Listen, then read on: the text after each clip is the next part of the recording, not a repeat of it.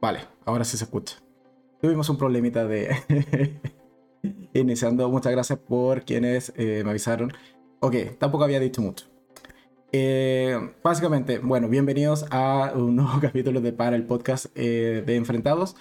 El día de hoy vamos a estar haciendo un capítulo un tanto especial, o esto es lo que estaba diciendo antes y que no estaba quedando en el audio, porque estaba desactivado el micrófono, no lo sé por qué. Pero bueno, cosas de Streamlabs que a veces eh, desactiva y activa cosas.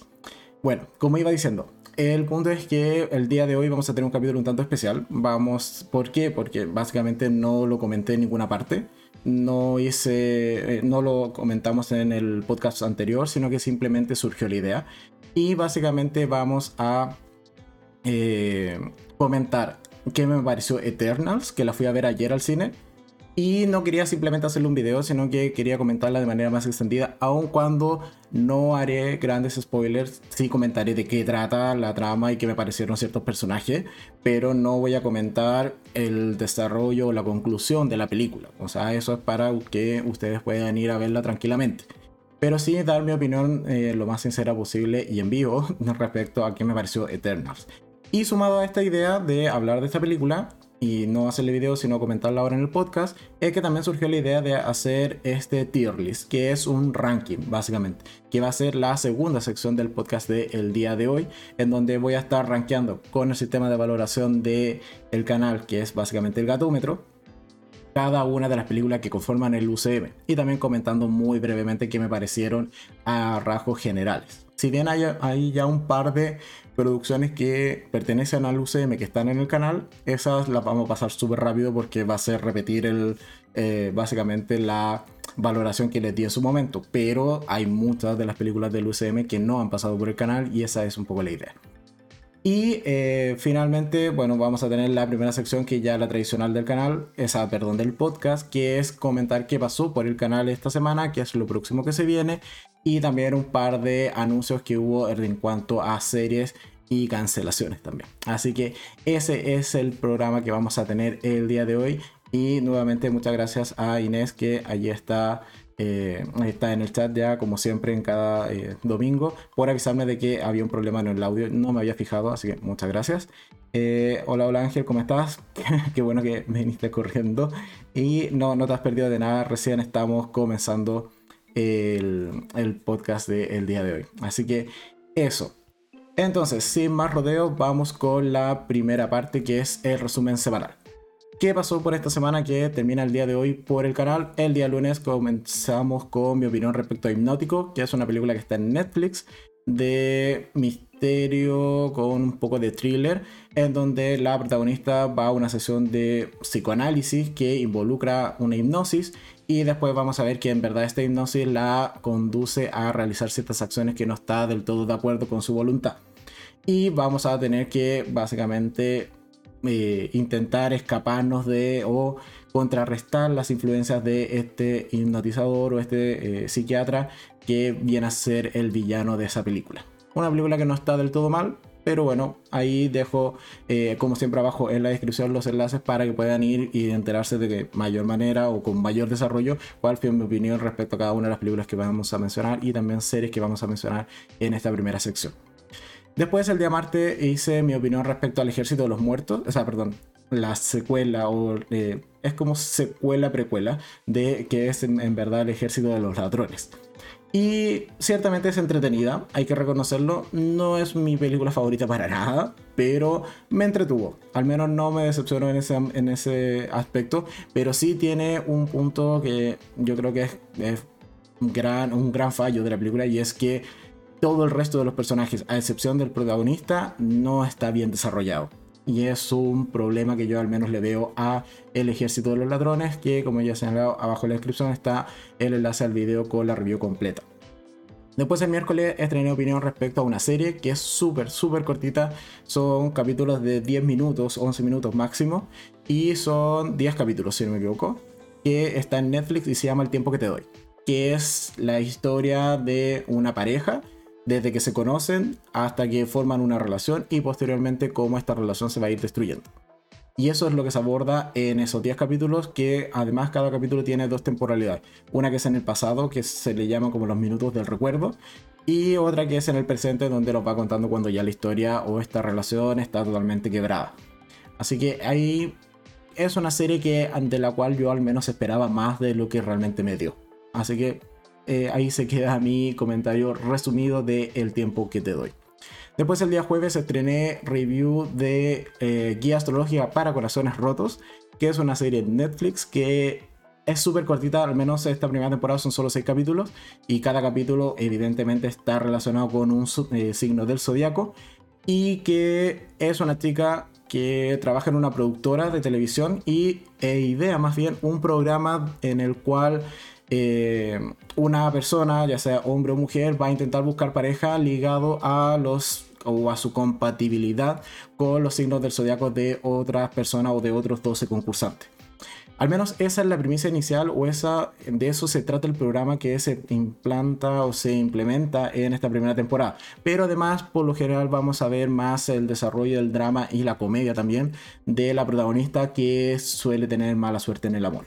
Así que es una serie que al menos yo me entretuve bastante y que como señalo en ese video, eh, es una serie que también reconoce que Leo es el mejor signo de todos.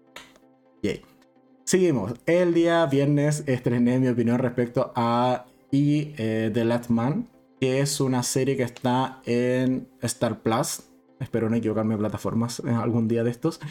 Que es una serie donde ha habido una crisis mundial en donde todos los hombres o todas las personas, o más que todas las personas, todos los seres vivos que tengan cromosoma Y terminan muriendo de manera bastante brutal.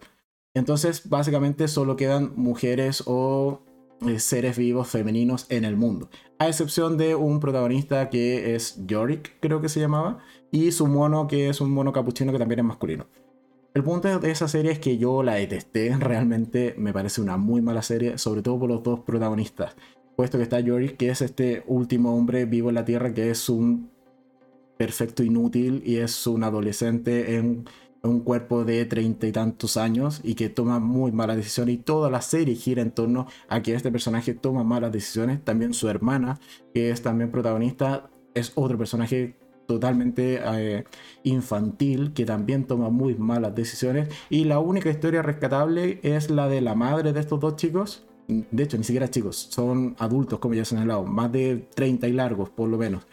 La única historia interesante, como señalado entonces, es la de la madre que, eh, dado que todo el resto del gobierno de los Estados Unidos también muere en esta eh, crisis que hay o en este apocalipsis, poco bueno, ella termina asumiendo o termina siendo designada como la nueva presidenta de los Estados Unidos y va a haber toda una trama política, que es lo más rescatable de la serie, pero en general es una muy mala serie y el día de hoy, que no lo he confirmado, pero lo escuché por allí, creo que está cancelada, así que me alegro si esa es la, la situación final de esta serie, porque de verdad, y The Last Man en Star Plus es muy mala serie, sobre todo por los protagonistas. Tiene una premisa interesante, sí, y de hecho por eso la vi pero está muy mal desarrollado y al menos a mí no me gustó para nada esa serie en Star Plus.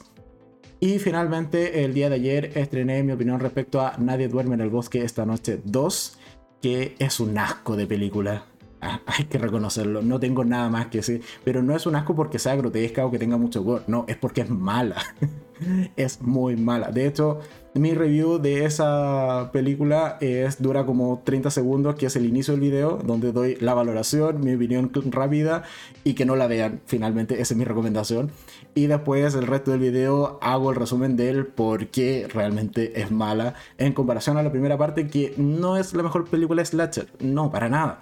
Pero al menos se salva, al menos tiene un par de muertes, un par de giros que no te los ves venir y dale a pasar el rato si es que quieres ver un slasher promedio, promedio bajo, dale.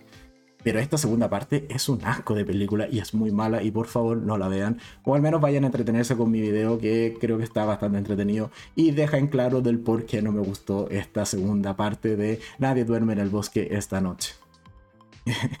que dice, Ángel dice, el único hombre sobreviviente ya es casi un idiota. No, no es casi, es un total idiota. De hecho, él lo único que quiere es como no, déjenme acá tranquilo, vivir con mi mono y ya fue. Y un poco lo que señalaba en ese video de, de review es, Ok, puedes ser un patán, puedes ser un total desconectado de la sociedad y de la realidad, perfecto. Pero si eres el último hombre en la Tierra, literalmente, tienes una responsabilidad que cumplir. Y te guste o no te guste, hay que asumir ciertos compromisos por el bien de toda la especie, o sea, de todos los seres vivos del planeta. Ni siquiera es, la raza humana.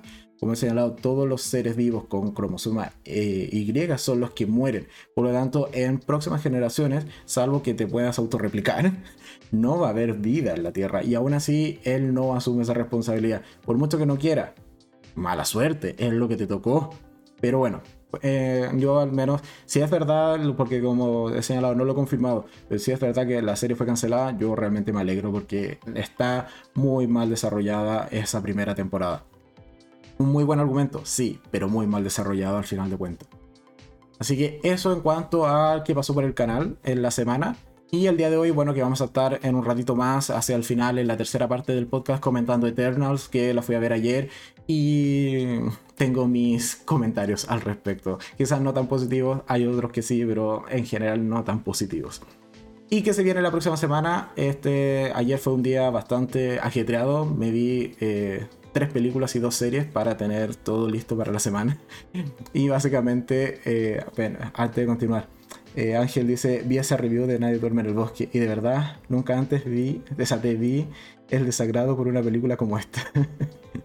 de hecho me la pasé tan mal que hay, hay una versión eh, sin censura, por así decirlo, de esa review que son audios que yo le mandaba a Kako mientras estaba viendo la película, en donde son muy graciosos, sí, pero no van con el lenguaje que utilizo en el canal, así que por eso no los pude colocar.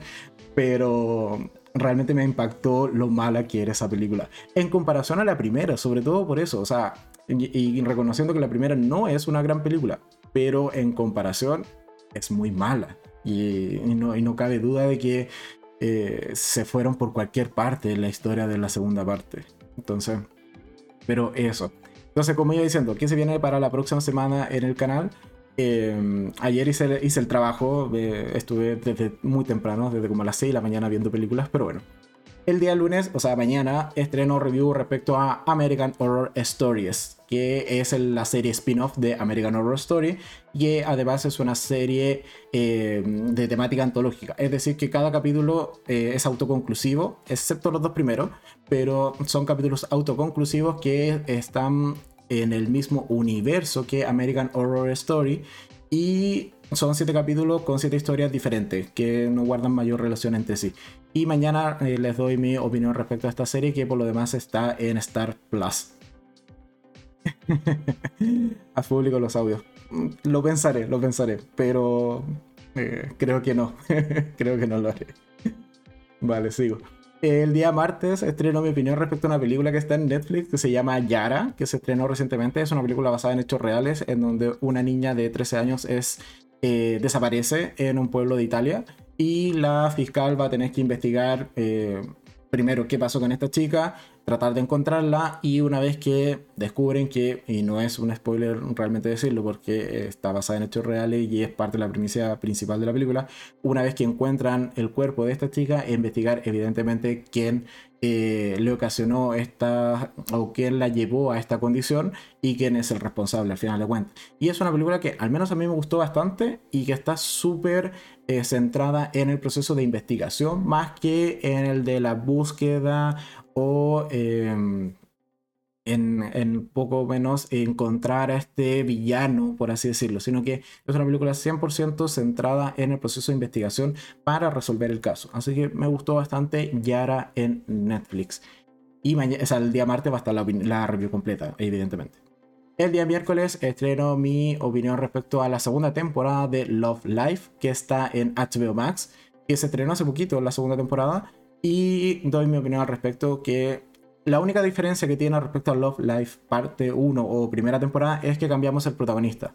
Ya no es... Eh, ¿Cómo se llama? Anna, Kendrick. No, no es... Creo que es así. Bueno, no es Derby, que es la chica protagonista de la primera temporada, sino que va a ser otro individuo que se llama Marcus, y vamos a ver básicamente la misma temática de la primera, de la primera temporada. Es decir, él va a tener una serie de relaciones por cada capítulo buscando este verdadero amor, si se quiere. Así que el miércoles estrenó mi opinión respecto a Love Life, que está en HBO Max en su segunda temporada, porque la primera ya está en el canal, así que pueden ir a buscarla y saber qué tal me pareció esa primera entrega. Después el día jueves estreno opinión respecto a otra serie que está en HBO Max y en este caso en su tercera temporada. Yo realmente no esperaba que tuviese más de una, pero bueno, ya vamos en la tercera y es Hard que es esta serie de la industria del contenido o de películas para adultos, que es bastante cómica, es bastante graciosa esa serie. Y el día jueves doy mi opinión respecto a qué tal me pareció la tercera temporada, que desde ya adelanto que me parece una mejor temporada que la segunda. Así que hasta ahí lo dejo. El jueves estrenó entonces opinión respecto a Hard en su tercera temporada en HBO Max. Y después el día viernes, que es hasta donde tengo ya programado la semana, eh, empezamos esta suerte de temporada eh, anual que a mí no me gusta para nada, pero sí hemos caído en esto de traer una película al canal de temática ya navideña. Y el viernes voy a estrenar mi opinión respecto a Qué duro es el amor, que es una película que se estrenó recientemente en Netflix con temática de Navidad, con romance, con comedia y que además está protagonizada por Nina eh, siempre me cuesta su apellido, es Dobrov, creo, si mal no me equivoco, o sea, si mal no recuerdo, que es la misma protagonista de The Vampire Diaries, así que yo al menos la vi por ella. y reconozco que es una película que me entretuvo bastante. Pero el viernes pueden ver mi opinión completa respecto a qué tal me pareció, qué duro es el amor. Y hasta ahí tengo la programación. No tengo programado ni el sábado ni el podcast del domingo, pero tengo algunas ideas para el podcast del domingo que quizás, si la llego a concretar, sea respecto a el niño que sobrevivió. No diré más, no haré más spoilers respecto a ese posible podcast del próximo domingo. Dicho eso, vamos con las breves. Bueno, hay una noticia que salió esta semana que es que ya tenemos fecha para la cuarta temporada de Snowpiercer que le hemos hecho... Eh, Ángel se, burla de, de, mí por las películas navideñas en el chat. Muchas gracias, Ángel. Vale, entonces eh, tenemos fecha ya para el estreno de la cuarta temporada de Snowpiercer que le hemos hecho enfrentados en el canal, así que es probable que una vez que se estrene eh, y que sea con el mismo formato de un capítulo por semana, entonces una vez que se termine de estrenar esa nueva temporada de Snowpiercer, eh, la hagamos enfrentado y comienza a estrenarse esta nueva temporada el 24 de enero, así que tampoco falta tanto cuesta decirlo, pero sí, ya estamos casi a mitad de, o sea, iniciando ya gran parte de noviembre, queda menos de dos meses para que se acabe el año. Oh my god, cómo pasa el tiempo. Y como siempre, en esta última parte de la primera sección, vamos a irnos a la aplicación de eh, Netflix, a la parte de los próximamente, para ver qué se estrena esta semana en vivo y en directo. Entonces, aplicación de Netflix eh, en los próximamente. Y tenemos que, bueno, el día de hoy se estrenó Arcane, que es una serie animada que tengo muchas ganas de verla y quizás sea la serie que, de la cual hable el día sábado. No lo tengo claro, pero es un quizás bastante probable. Eh, después tenemos que el 19 de noviembre se estrena la primera temporada de Rumbo al Infierno que dice algo así como la aparición de unos seres sobrenaturales que condenan a los humanos al infierno coincide con la llegada de un grupo religioso fundado en la idea de la justicia divina. Es una serie asiática, por lo que veo en el tráiler que se autorreproduce en, en Netflix y mm, ya, ya la tengo registrada para verla el 19 de noviembre. Eh, ¿Qué más? Inés en el chat dice ya salió el trailer de la segunda parte de La Casa de Papel 5 y es el 3 de diciembre. Sí, queda poquito ya para la, Casa de Papel. Eh, salió el trailer, lo vi y realmente me sorprendió. Hay varias escenas que yo no me las esperaba para nada. Eh, acá en el canal no hago esto de eh, reaccionar a trailers. No sé si les gustaría. Yo creo que no. No sé. Nunca he hecho tampoco la pregunta. Me pueden ir comentando en el chat si les gustaría que hiciese videos de reacciones. Pero lo vi y me gustó. Y tampoco, además que tampoco es que suela, eh, suelo ver los trailers de la serie o las películas que voy a ver. Por lo general me quedo con las descripciones o las reseñas breves que siempre están, como por ejemplo en Netflix, esta que acabo de leer ahora de eh, Rumbo al Infierno, y ya con eso me basta para ver si engancho o no engancho. Y también eh, soy usuario o víctima, o como quieras verlo, del algoritmo de Netflix, por ejemplo, que hace esto de dependiendo de tus gustos y de cómo eh, te tiene mapeado y estudiado tu comportamiento dentro de la, aplicación, te pone ciertas portadas. O sea, yo he hecho la prueba y sí es real de que eh, si tú, o sea, yo entro con mi cuenta logueado a Netflix a ver una serie, por ejemplo, o cualquiera de los enlaces que suelo dejar en, en la review, y me sale una portada. Pero si entro en el modo incógnito o entro desde otro país, por ejemplo, me sale otra portada. Y eso es porque eh, Netflix poco o menos ya sabe qué tipo de portadas me llaman la atención y con eso intenta engancharme a que yo le dé clic y me ponga a ver alguna serie o alguna película. Entonces con eso a mí básicamente me basta para eh, decidir si ver algo o no. es un, el tema de las portadas, en este caso yo sí juzgo las series y las películas por las portadas, pero lo hace bien. El algoritmo de Netflix en ese sentido me recomienda cosas que realmente me, llaman la atención.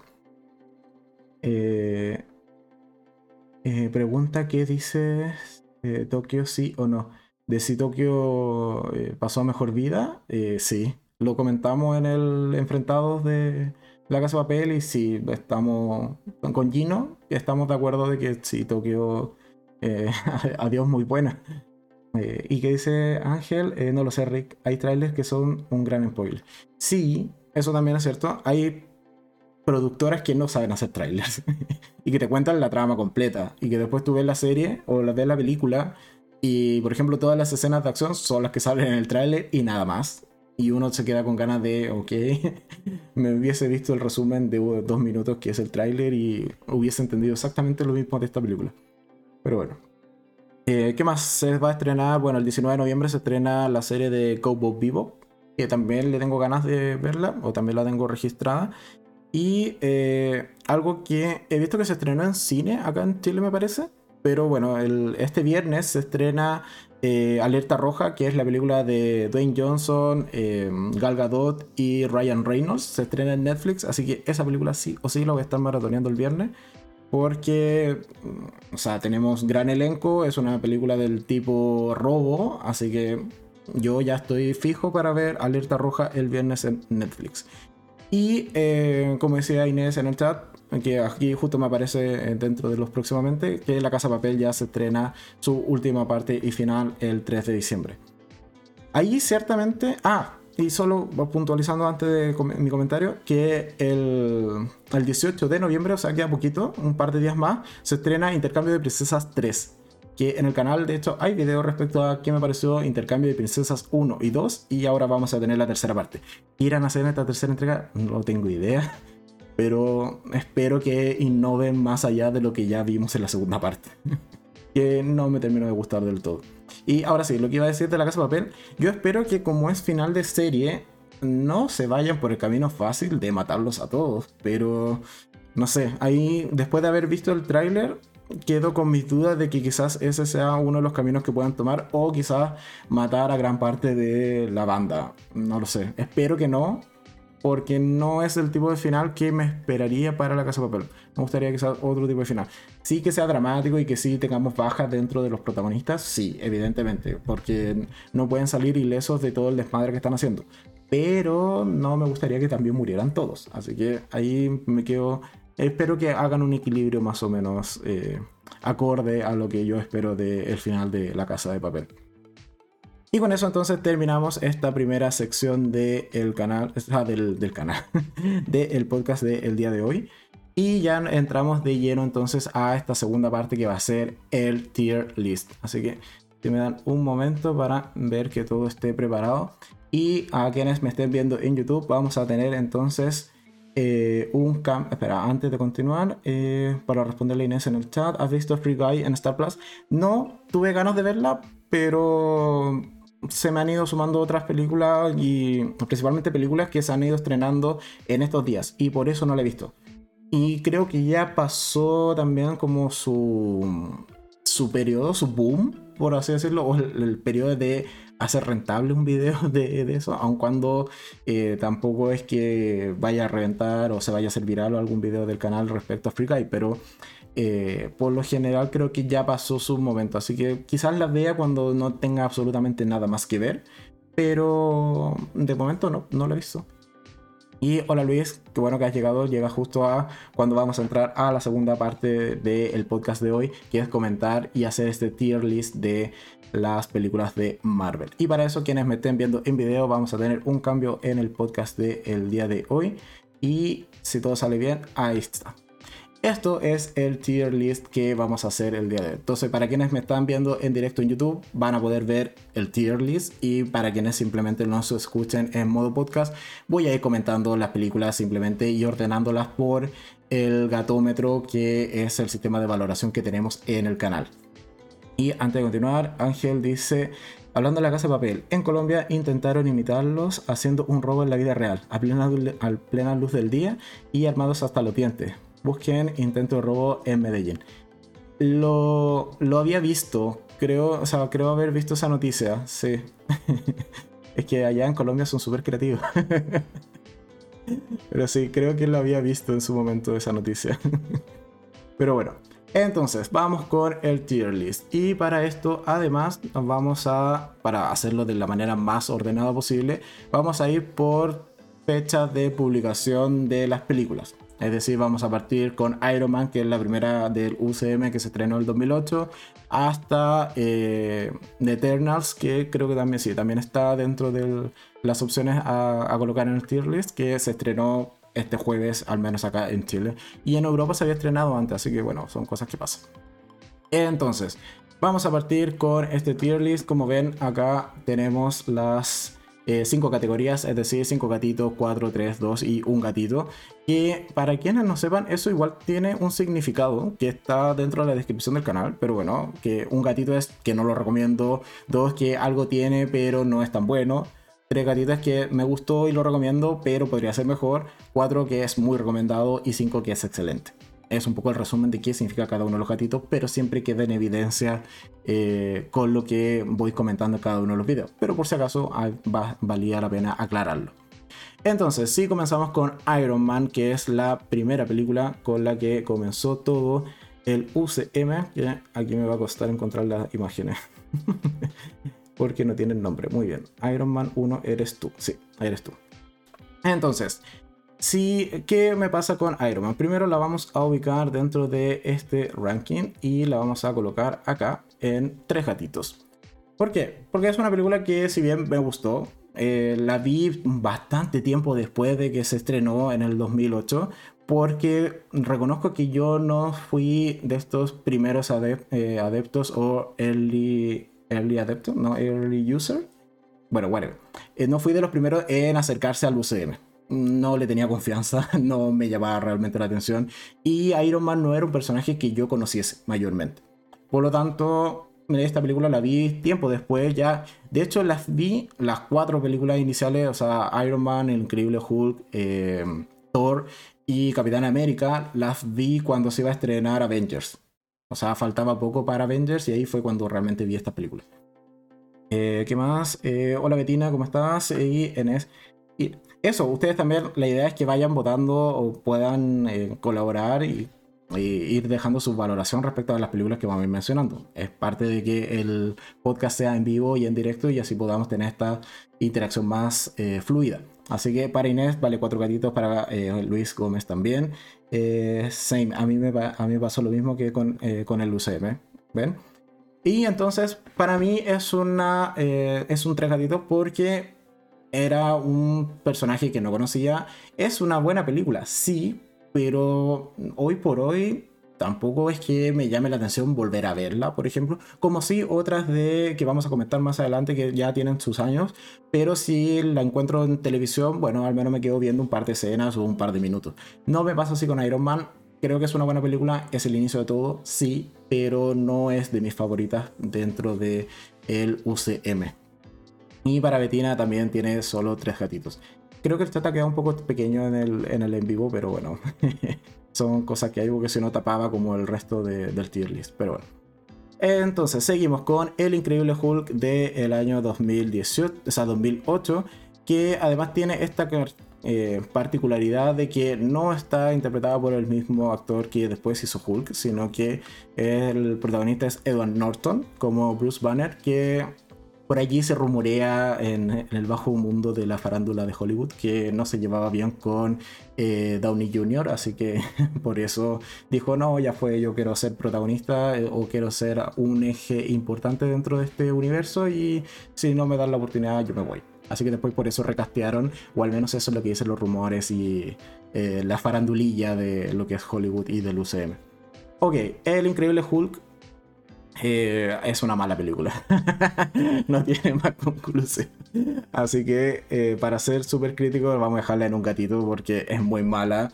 Eh, los efectos especiales también son muy cutre y... ¿Qué más puedo decir? Es muy mala. De hecho, mucha gente ni siquiera considera parte del UCM al Increíble Hulk.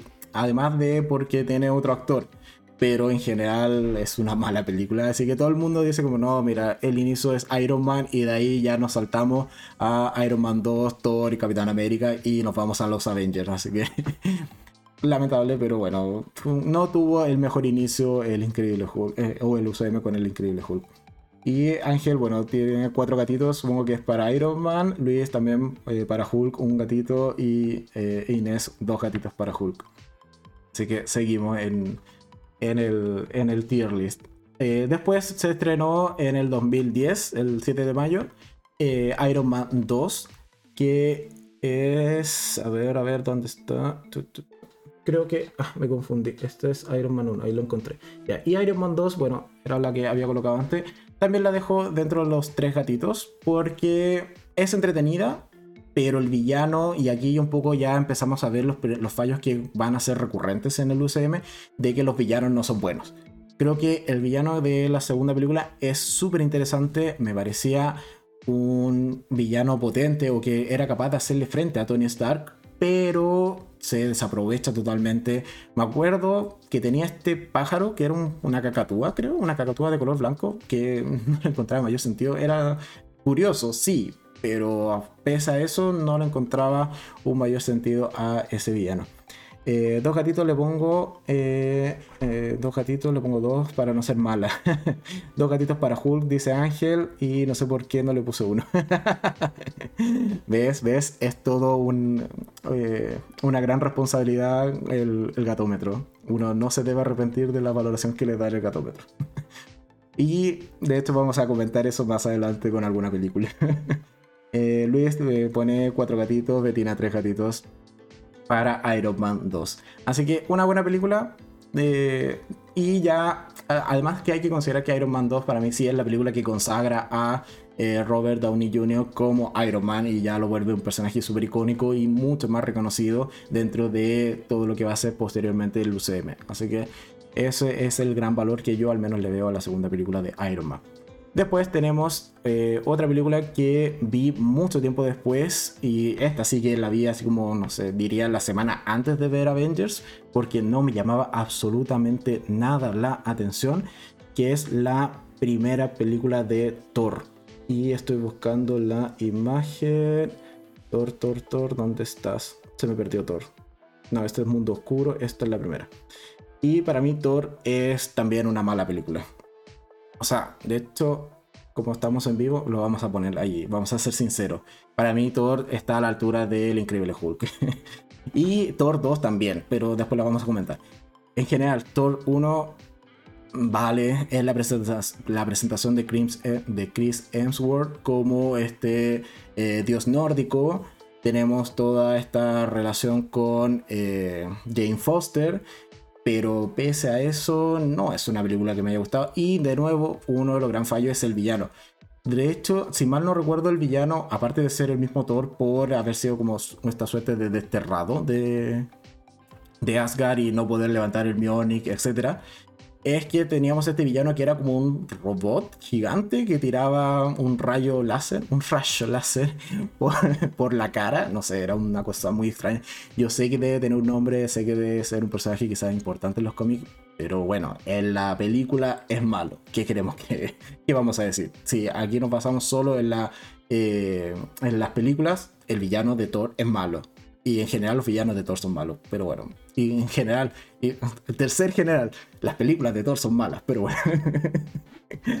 Entonces, en este caso, dejamos también con un gatito a la primera película de Thor del 2011. Y vamos con lo que dice la gente en el chat. Ángel dice para Iron Man 2, eh, cuatro gatitos por la carisma de eh, Robert eh, Downey Jr. Inés, tres gatitos si no me dicen de cuál, nos, podemos perder, pero asumo que estarán hablando de Thor. Entonces, para Luis, eh, cinco gatitos Thor. Vale, vale. Eh, Betina, dos gatitos. Eh, para Inés, cuatro gatitos Thor. Vale, aquí estamos totalmente de desacuerdo. Muy bien, esa es la idea de, hacer este, este tier list.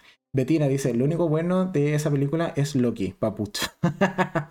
sí, y de hecho, eh, allí Loki, de hecho, si mal no recuerdo, porque ya la vi hace tiempo y evidentemente no tengo ninguna gana de volver a verla, eh, eh, Loki no funcaba tanto como villano, sino que sale mencionado, ya conocemos al, actor que lo va a interpretar y que después va a tener mucho más trasfondo en el resto de las películas, pero si mal no recuerdo, Loki no era tan villano o como villano principal, si se quiere, de la primera de Thor me pueden corregir porque no, no lo recuerdo del todo, pero tengo al menos ese vago recuerdo de que no era tan villano en la primera película. Pero bueno. No así, solo para volver al tema de Betina, no así en la segunda. En la segunda me queda súper claro de que sí es el gran, uno de los grandes villanos. Pese a que tenemos a estos elfos oscuros, creo que se llamaban así, que son un desastre, pero Thor sí, o sea, Loki sí funciona más como villano en la segunda película.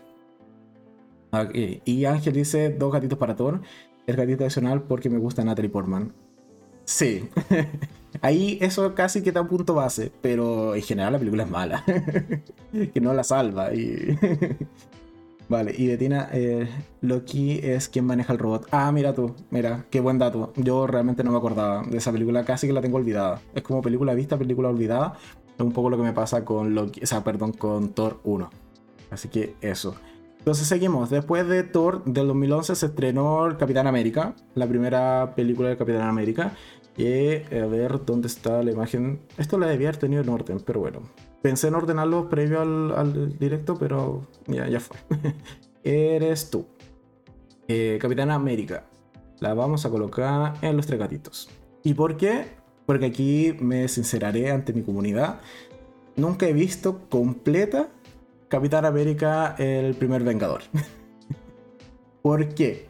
Porque es una película que, como les señalaba, yo me vi estas películas o esta saga de películas para ir a ver Avengers, Avengers 1. Y me pilló la máquina, no tuve más tiempo y Capitán América vi una parte. He visto más o menos como dos tercios de la película pero principalmente el último acto nunca lo he visto completo. Lo he visto después en saltado cuando lo publican en cuando dan la película en la televisión y si es que justo llego en ese momento, pero por ejemplo cuando Capitán América cae al hielo y queda congelado, esa parte nunca la he visto completa. Sé qué pasa, porque después se menciona en otras películas, pero yo nunca la he visto. nunca he visto tampoco qué pasa con Red Skull, por ejemplo. Que Después, claro, asumo que le, pasó alguna, algún tipo de o teletransportación y por eso después lo vemos en Avengers, Infinity War. Vale, pero yo el Capitán América nunca la he visto completa y quizás algún día lo haga. pero esa es mi confesión el día de hoy de yo no he visto completa Capitán América el primer Vengador. ¿Qué dice Luis en el chat? Dice, sí, eh, era el villano, villano porque no quería quedar, eh, porque se quería quedar con el poder. Ah, están hablando de Loki, vale, vale. Capitán América, 5 gatitos para Inés. Capitán América, 3 gatitos para Luis. Y Betina, Steve, 4 gatitos. Antes me parecía aburrida, pero la terminé le terminé tomando cariño. Muy bien. Para Ángel, 4 gatitos. Capitán América, por los efectos de un capitán eh, flacucho y uno súper fuerte. Eso es muy cierto. Esa escena de eh, Steve Rogers siendo un flacucho y siendo eh, bulleado por sus compañeros en el ejército, están muy bien logradas. Eh, les quedó muy buenos esos efectos especiales y sobre todo después cuando sale la máquina ya siendo Chris Evans todo musculoso, queda bien, queda bien en pantalla. Así que es muy cierto, esos efectos especiales o ese inicio de la película queda muy bien en pantalla. Así que eso sí hay, es algo que hay que reconocerle al Capitán América. Y después tenemos Avengers, eh, la primera del el 2012, que esta eres tú. Y para mí es así, es una película de cuatro gatitos. Me la pasé muy bien, es muy entretenida, aunque debo reconocer de que ciertamente tengo un problema con esa película y es la dimensión de la misma. Porque en algún momento vemos que la invasión Chitauri es masiva a través de este como agujero de gusano que se abre en el cielo de Nueva York y vemos naves y naves y naves y tropas y tropas y tropas y tenemos a cinco pelagatos peleando contra todo eso. Que sí, son los Avengers, vale, es la gran culminación de el reunir este gran equipo de superhéroes, perfecto, pero siguen siendo solo seis. Y eso era algo que mientras veía la película me chirreaba bastante. Y sobre todo con el esto de, ok, pero ¿y qué pasó después con los cadáveres, las naves, la destrucción, etcétera? Y un poco se retoma en la primera película de Spider-Man, donde vemos como, por ejemplo, el buitre se encargaba de tener esta empresa que recolectaba todos los desechos de las batallas de los Avengers. Vale. Pero a mí sí me causaba molestia en algún punto la dimensión que teníamos, porque son demasiados enemigos y son cinco, no, son seis vengadores. Y se la pueden. Y sobre todo Hulk en esa película está bufeado, pero a más no poder. Es decir, su nivel de poder supera todos los límites vistos después en el resto de las películas. O sea, es capaz de eh, de tener con un puño y dándole un puñetazo una de estas cosas gigantes que volaban, que no me acuerdo cómo se llamaban, pero es capaz de eso. Y después en el resto de películas vemos que Hulk no, no es tan poderoso. Entonces, eh, son pequeños detalles que recuerdo de esa película, pero de que es muy buena, es muy buena y realmente fue un hecho trascendental en el cine. Y eso también hay que reconocérselo. Para Luis, Avengers vale 5 gatitos. Para Inés también 5 gatitos. Ángel le pone 4 porque es frenética. Sí, es bastante rápida y lo hicieron muy bien. Y para eh, Bettina, Avengers también tiene 4 gatitos. Aún y eh, cuando las conveniencias. Ah, aún. Ah, aún y cuando las conveniencias. Que quizás sea un poco lo que estaba comentando. Claro, hay muchas conveniencias en esa película y como he señalado, a mí me molestaba ciertamente la dimensión de la, de la cinta. Creo que haber puesto un par de, eh, no sé, aviones de combate, el ejército apoyando esta, este enfrentamiento adicional a los Avengers, no les quitaba peso y quizás sí hacía más real la batalla o este enfrentamiento con todas estas tropas de los Chitauris. Pero bueno, esa es mi opinión respecto a Avengers, que de por sí igual es una película que disfruto bastante y si la veo en televisión me quedo ahí pegado viéndola sin ningún problema. Eh, ¿Qué dice Inés? Pero eh, son los Vengadores, son los héroes. Sí, pero eso no le quita credibilidad dentro de lo que te están contando porque, o si no, puede pasar cualquier cosa. Y esto de es que lo hizo un mago, a mí no me gusta en general las películas, por muy de fantasía que sea. Creo que igual tienen que tener cierta coherencia o cierta, cierto compromiso con el espectador que no se debe romper o no se debe eh, pasar por alto tan fácilmente. Así que antes de seguir, vamos a tomar agüita. Porque ahora nos vamos entonces a la fase 2, que acabamos de terminar la fase 1 con Avengers. Y la fase 2 inicia con una de nuevo, muy mala película. Pero que yo no considero tan mala como el resto, que es eh, Iron Man 3. Mucha gente la considera la peor película del UCM. Yo ciertamente me entretuve. Me pareció curioso, anecdótico lo que hicieron con el mandalín. No me lo esperaba. No me termina de agradar, sí, lo reconozco. Pero Iron Man 3 no me parece del todo una mala película. O no me parece tan mala como las que ya hemos mencionado como Hulk y Thor, por ejemplo pero sí tiene varios fallos. O sea, todo este, esta subtrama de los extremis, que si mal no recuerdo que eran estas personas que es como que se regeneraban o podían convertirse como en una bomba. Eh, es totalmente desaprovechada. De hecho, Pepper Potts termina con esta habilidad que nunca más se toca. Aquí casi que hicieron borrón y cuenta nueva de lo que es Iron Man 3 en cuanto a la continuidad del UCM, porque hay varias cosas que pasan en esta película que después se olvidan. Por ejemplo, lo que he señalado de Pepper Potts. Y sobre todo lo del mandarín, que fue la gran decepción para mucha gente que fuese al final del día un mero farsante. Que después intentaron corregirlo en Chang-Chi, sí, pero quizás ya ha pasado mucho tiempo porque del 2013 al 2021 eh, harta agua ha pasado bajo este puente de lo que es el UCM. Así que quizás no fue la mejor manera de corregir ese desastre que hicieron con el mandarín. Eh, ¿Qué dice Betina? Eh, si dijera estaba Strange Ah, si dijera que, si hubiese estado Strange lo hubiese creído. Claro, pero allí estaba eh, The Ancient One o Ancestral que mm, se dedicó a proteger el, Santum Santorum con escudos y vale, que los Avengers se jodan. Eh, así como, ah, mira, están invadiendo mi ciudad. Bueno, lo siento, yo no intervengo. No, ¿para qué? Me, ¿Para qué me, voy a, cansar y voy a sudar? Y, para qué voy a aparecer en una película que ni siquiera me han presentado? Así que un poco esa es la lógica de por qué Ancestral no participa en la invasión a, a Nueva York. Pero bueno, son cosas que pasan en Avengers. O sea, perdón, en UCM. Eh, para Betina, dos gatitos para Iron Man 3 y Ned, tres gatitos para Iron Man 3. Y además Betina dice, lo de Pepper, eh, se, dice que en, se dice que en la misma película que Tony la cura ¿Really? ¿Estás segura? Porque yo sé que revive, o sea, como que eh, sí, básicamente revive hacia el final de la película por esa habilidad. Pero después que la cura Tony Stark, no lo sabía. O sea, no me acuerdo tampoco de esa parte. O sea, me, me tomas por sorpresa. Yo todos estos años, si es así, todos estos años he vivido engañado entonces de que Pepper Potts siempre tuvo ese poder. Si es así, Betina, me has abierto los ojos el día de hoy en este podcast.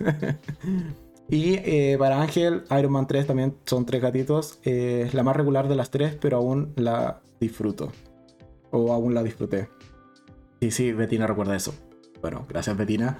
Me has abierto los ojos en el podcast del día de hoy. Uno nunca deja aprender cosas. vale, después seguimos con eh, la película del 2013 de noviembre 8, que es Thor, un mundo oscuro, que ya, para que no, no, vamos a extendernos demasiado, ¿dónde estás? Acá, ven para acá, ahí, quédate junto a la otra de Thor, en un gatito porque, de nuevo, es muy mala. Aun cuando, de nuevo, tenemos una de las presentaciones importantes de toda la franquicia, que es el Ether, que va a ser después una de las gemas del infinito, es una muy mala película. Y Sí, que ni recuerdo cuál era la trama principal. Me acuerdo que Loki muere como tres veces en esa película. Estoy exagerando, sí. Pero es casi lo único que recuerdo de esa cinta. Y que tiene un final muy malo con estos portales que se abren como en un campus universitario. No sé. En realidad es muy mala todo un mundo oscuro. Así que pasemos al siguiente. No, antes de pasar, veamos qué dicen en el chat, eh, para Betina, eh, un gatito para Thor, que es malísima. Para Luis, tres gatitos para Thor. A Luis le gusta mucho el UCM, eh, por lo que hemos visto. y para Inés, yo creo que Inés está sesgada por el actor. Porque cuatro gatitos para Thor, un mundo oscuro, bueno, son cosas que podríamos discutir ampliamente. pero bueno. Y después veré qué, qué dice Ángel al respecto, pero... seguimos con para mí una, ahora sí, de las mejores películas que tiene todo el UCM y en eso estoy de acuerdo con la mayoría que también opina esto. Eh, Thor 2, hay dos gatitos, muy bien. Eh, que es la película del 2014 que se estrenó el 4 de abril y es Capitán América The Winter Soldier o El Soldado del Invierno, que es esta de acá que para mí sí es una magnífica película y yo al menos la ubico dentro de los cinco gatitos y en este contexto de analizar o valorar todo el UCM. Así que para mí una de las mejores películas que ha tenido esta, este universo cinematográfico es eh, Capitán América de Winter Soldier. Es, está, es entretenida, tiene muchas escenas de acción, la trama de espías está muy bien llevada, eh, como se mucha acción, una gran película y sobre todo con escenas que son bastante brutales. La primera pseudo muerte de eh, Samuel L. Jackson, que después vemos que al final de cuenta era parte de toda una trama mucho más grande, que en general es una gran película. Y esta sí o sí no me la pierdo cuando la encuentro en pantalla eh, o en televisión y me quedo viéndola eh, largo y tendido porque es una muy buena película el Capitán América y el Soldado del Invierno. Y también vemos ya los inicios de esta relación entre Steve Rogers y el Soldado del Invierno, que sabemos que si no estuviese Peggy Carter por allí dando vuelta, ellos dos terminaban juntos. Eso se sabe. Bueno, eh, cinco gatitos. Luis también cinco gatitos. Eh, Bucky bebé. sí, pobrecito está tan traumado él. De verdad, ni, con terapia lo pudieron sanar. Pero bueno, tuvo que venir Wakanda a, salvar al pobre Bucky. Eh, después que tenemos Inés, Capitán América, el Soldado del Invierno, también cinco gatitos. Thor 2, ya ni siquiera la recuerdo. Debí darle uno. ¿Ves? ¿Ves? Eh, el, el, gatómetro conlleva una gran responsabilidad, Ángel. Entonces, seguimos con otra película que para mí es muy entretenida, muy buena, que es la del 2014, que son los Guardianes de la Galaxia.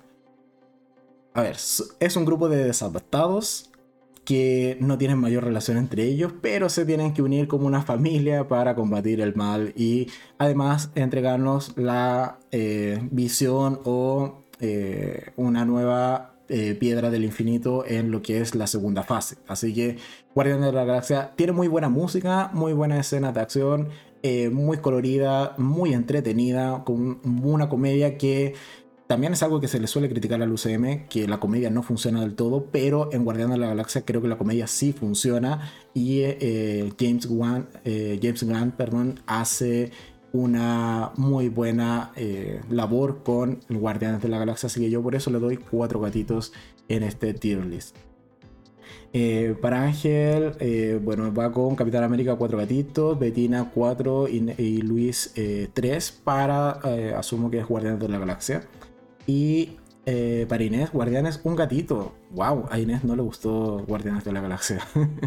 no le gusta Baby. Esa, no, aquí sale Groot nomás. Baby Groot es de las dos. Pero bueno. Eh, después seguimos con una película que fue realmente una decepción para muchos. Para mí no tanto, la disfruté de buena manera, pero creo que podría haber sido bastante mejor, que es Avengers eh, Era de Ultron que la vamos a colocar. A ver, a ver, a ver. Ah, pero es que tenemos a Wanda, a Wanda Máximo. Wanda casi que le da un gatito, ya, dejémosla en dos gatitos. Entonces, Avengers Era de Ultron, que es del 2015, también eh, dirigida por Josh Whedon, el mismo que hizo la Avengers primera parte.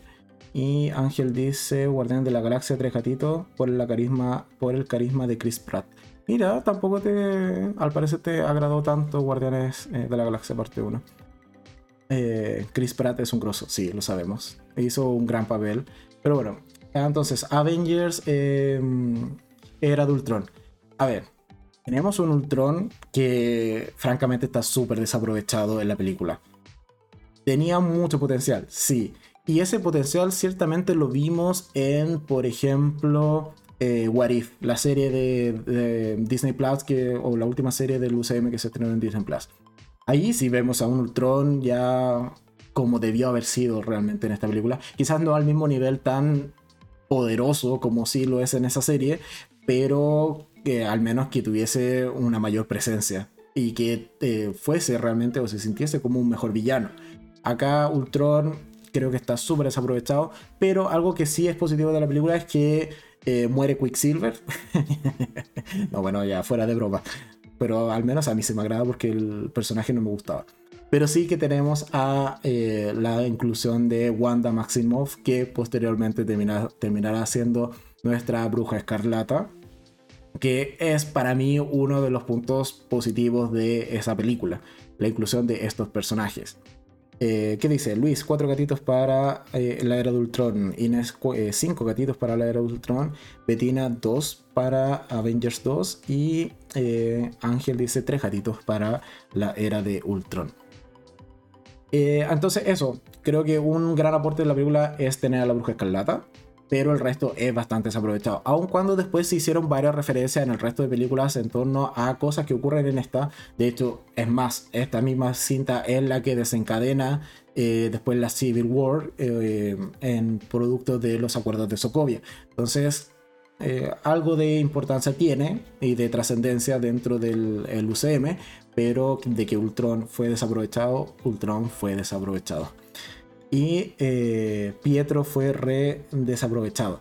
Sí, pero yo me quedo con Pietro del universo de Sony, de los mutantes. De hecho, algo particular que mucha gente tenía expectativa en esa película es que, claro, como iba a salir Wanda y iba a salir Pietro, que ambos son mutantes dentro del mundo de los cómics, eh, en esta película no se mencionan como mutantes, sino que simplemente como mejorados. fue un detalle particular y ahí como que la esperanza de ver a los mutantes en esos tiempos eh, fue desapareciendo hasta que ya después eh, Disney terminó comprando Sony eh, y no, no compró Sony, compró Fox y ahora sí tenemos la posibilidad real de que vengan los mutantes a este universo. sí, el Pietro de Fox es mejor, ¿ven? Es que además no solo que sea mejor, sino que tiene mejores escenas. Y tiene escenas características dentro de las películas donde sí está ese Pietro.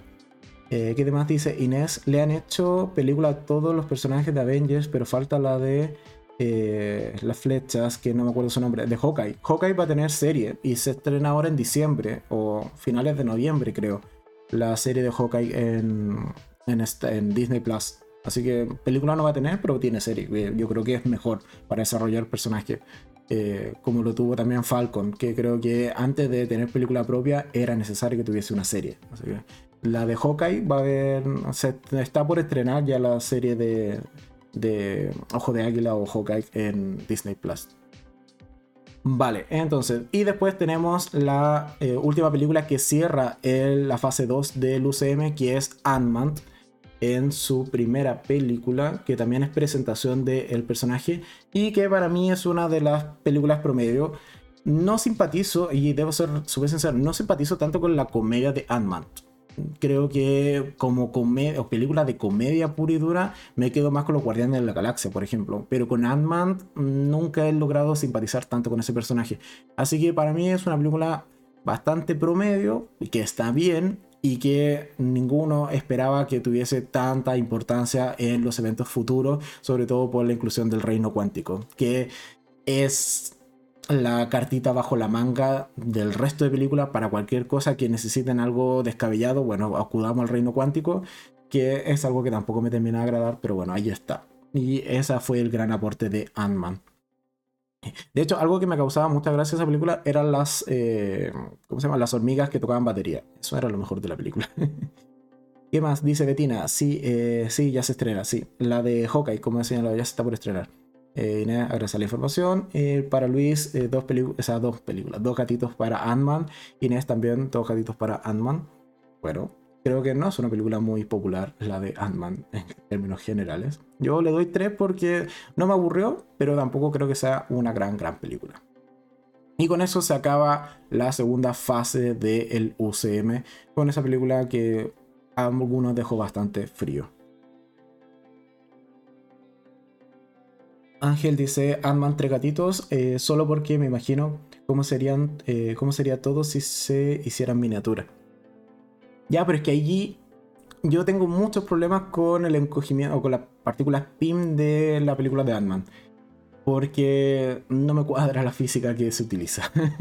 de hecho, he visto videos en YouTube de intentando darle explicación a qué es lo que realmente ocurre con estas partículas, si se encoge, si se reduce el espacio, etcétera, etcétera, etcétera. Y no me calza no, hay cosas que no me calzan del uso de las partículas PIM y eso me saca un poco de la experiencia de la película en general. Y para Betina, eh, Ant-Man 3 gatitos para Paul. Ah, ¿cuál es el apellido de Paul? No me acuerdo. Paul. Y dice Paul Walker, pero no, ese es otro. Ah, no recuerdo el apellido de Paul. Bueno. Eh, entonces, seguimos ahora con la fase 3 del UCM, que es la fase más extensa porque son muchísimas películas. Y comenzamos con Capitán América Civil War, que es la película estrenada en el 2016 que yo ciertamente le colocaré cuatro gatitos porque es entretenida, es la continuación directa a eh, Avengers Infinite, esa eh, Age of Ultron o la era de Ultron. Y algo que me pasa así con esta película es que todos, o yo al menos sí conozco la historia de Civil War, he visto un par de eh, cómics narrados al respecto, pero no podíamos tener la magnitud de la Civil War de los cómics porque no tenemos todos los personajes en ese tiempo, o al menos en esos años, no teníamos a todos los personajes que, eh, gracias por Ruth, eh, por el, apellido Betina, muchas gracias. Entonces, como decía, no teníamos a todos los eh, personajes necesarios para hacer una verdadera Civil War. Pero la intención está bien, no es aburrida la película, un poco forzado los equipos, sí, pero entretiene y sobre todo algo que sí rescato es esa mm, buena pelea final que tiene Iron Man junto a Bucky y al Capitán América, que creo que es lo mejorcito de la película, que era necesario ese enfrentamiento y esa ruptura totalmente del equipo. Eh, para Betina también cuatro gatitos Civil War. Eh, para Luis, cinco gatitos, eh, Capitán América Civil War y para Inés también, así que ahí están de acuerdo. Eh, tanto Inés como Luis con eh, Civil War, la, tercera película de El Capitán América del 2016.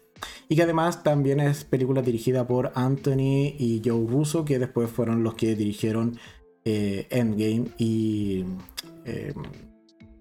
Infinity War, ¿vale? Ok, seguimos entonces después con la presentación de otro personaje que es, en este caso, la película estrenada en el 2016 de Doctor Strange que está acá. Y Doctor Strange yo lo ubicaré en Los Tres Gatitos porque me pasa que yo la considero una película que es muy, muy igual a eh, Iron Man. Es casi el mismo personaje, o al menos la misma personalidad, o una personalidad similar. Es entretenida, sí, pero la batalla con Dormammu, creo que, que era Dormammu, ¿no? Creo que sí. La batalla en ese mundo oscuro, creo que era Dormammu me queda la duda. Bueno, ustedes me corregirán en el chat. Eh, pero esa pelea, ese enfrentamiento final que me decepcionó bastante, debo reconocerlo. Además, esto de que todo pasase tan rápido está bien, ya es el hechicero supremo, eh, Doctor Strange, pero de que aprendiese todo de, manera tan tan rápida, no sé, a mí me causaba una cierta incredulidad respecto a esa película. ¿Qué más? Ángel dice, Civil War, dos gatitos. Oh, vale, no le pongo más por una tontería. No me gusta que los héroes se enfrenten entre sí. Mira, mira, tú eres un pacifista dentro de los héroes. vale, vale. Eh, ¿Qué más? Luis dice, para Doctor, cuatro, eh, cuatro gatitos. Inés también para cuatro gatitos. Eh, Bettina dice que es Iron Man, pero con magia. Estoy totalmente de acuerdo. Es Iron Man con magia y en vez de usar la armadura usa una capa. Vale y le da tres gatitos. Y gracias Betina que sí me, corrige que sí es Dormammu, así que tan... Eh, con, esto lo estoy haciendo solo con memoria, así que tan mala memoria no tengo para hacer ciertos nombres y ciertos personajes. de los actores no me suelo acordar los nombres, pero de sus personajes por lo general sí me acuerdo. Y Ángel también le da tres gatitos a Doctor Strange porque me gustan los magos, perdón, eh, con los fans.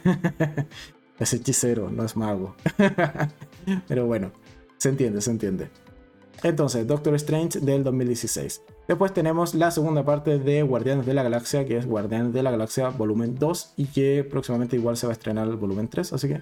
Pero en este caso para Guardianes volumen 2 yo le doy tres gatitos. ¿Por qué? Porque creo que no es tan buena película como la primera. Esto de que el villano sea Ego y cómo tratan a Ego dentro de la película a mí no me convence lo siento, yo me esperaba más de Ego y ciertamente me defraudó un poco esta película. Tampoco encontré que la comedia fuese tan buena como la primera. La música sigue siendo igual de buena, eso sí, eso se lo reconocemos. Pero en general, no me, si la comparo con Guardián de la Galaxia 1, me quedo con la primera película más que con esta segunda. Y para Inés, Guardianes Inés es un. Inés odia a los Guardianes de la Galaxia, lo tenemos más que claro en, el, en este podcast. Eh, ni siquiera Baby Groot salvo más gatito en esta ocasión. y para Betina, eh, cinco gatitos los guardianes. Aquí tenemos los polos opuestos. y Luis, dos gatitos los guardianes. ¿Vale? Vale, vale. Entonces, seguimos con la siguiente película que es la del 2017, que yo creo que es una de las películas más esperadas de todos los tiempos y que es eh, Spider-Man Homecoming. Eh, que eres tú. Y yo, Spider-Man, lo vamos a colocar acá en los cuatro gatitos. Y antes de seguir, Ángel dice Guardianes de la Galaxia 2, dos gatitos. Igualmente me decepcionó con respecto a la primera. Vale. Entonces tenemos a eh, Spider-Man Homecoming.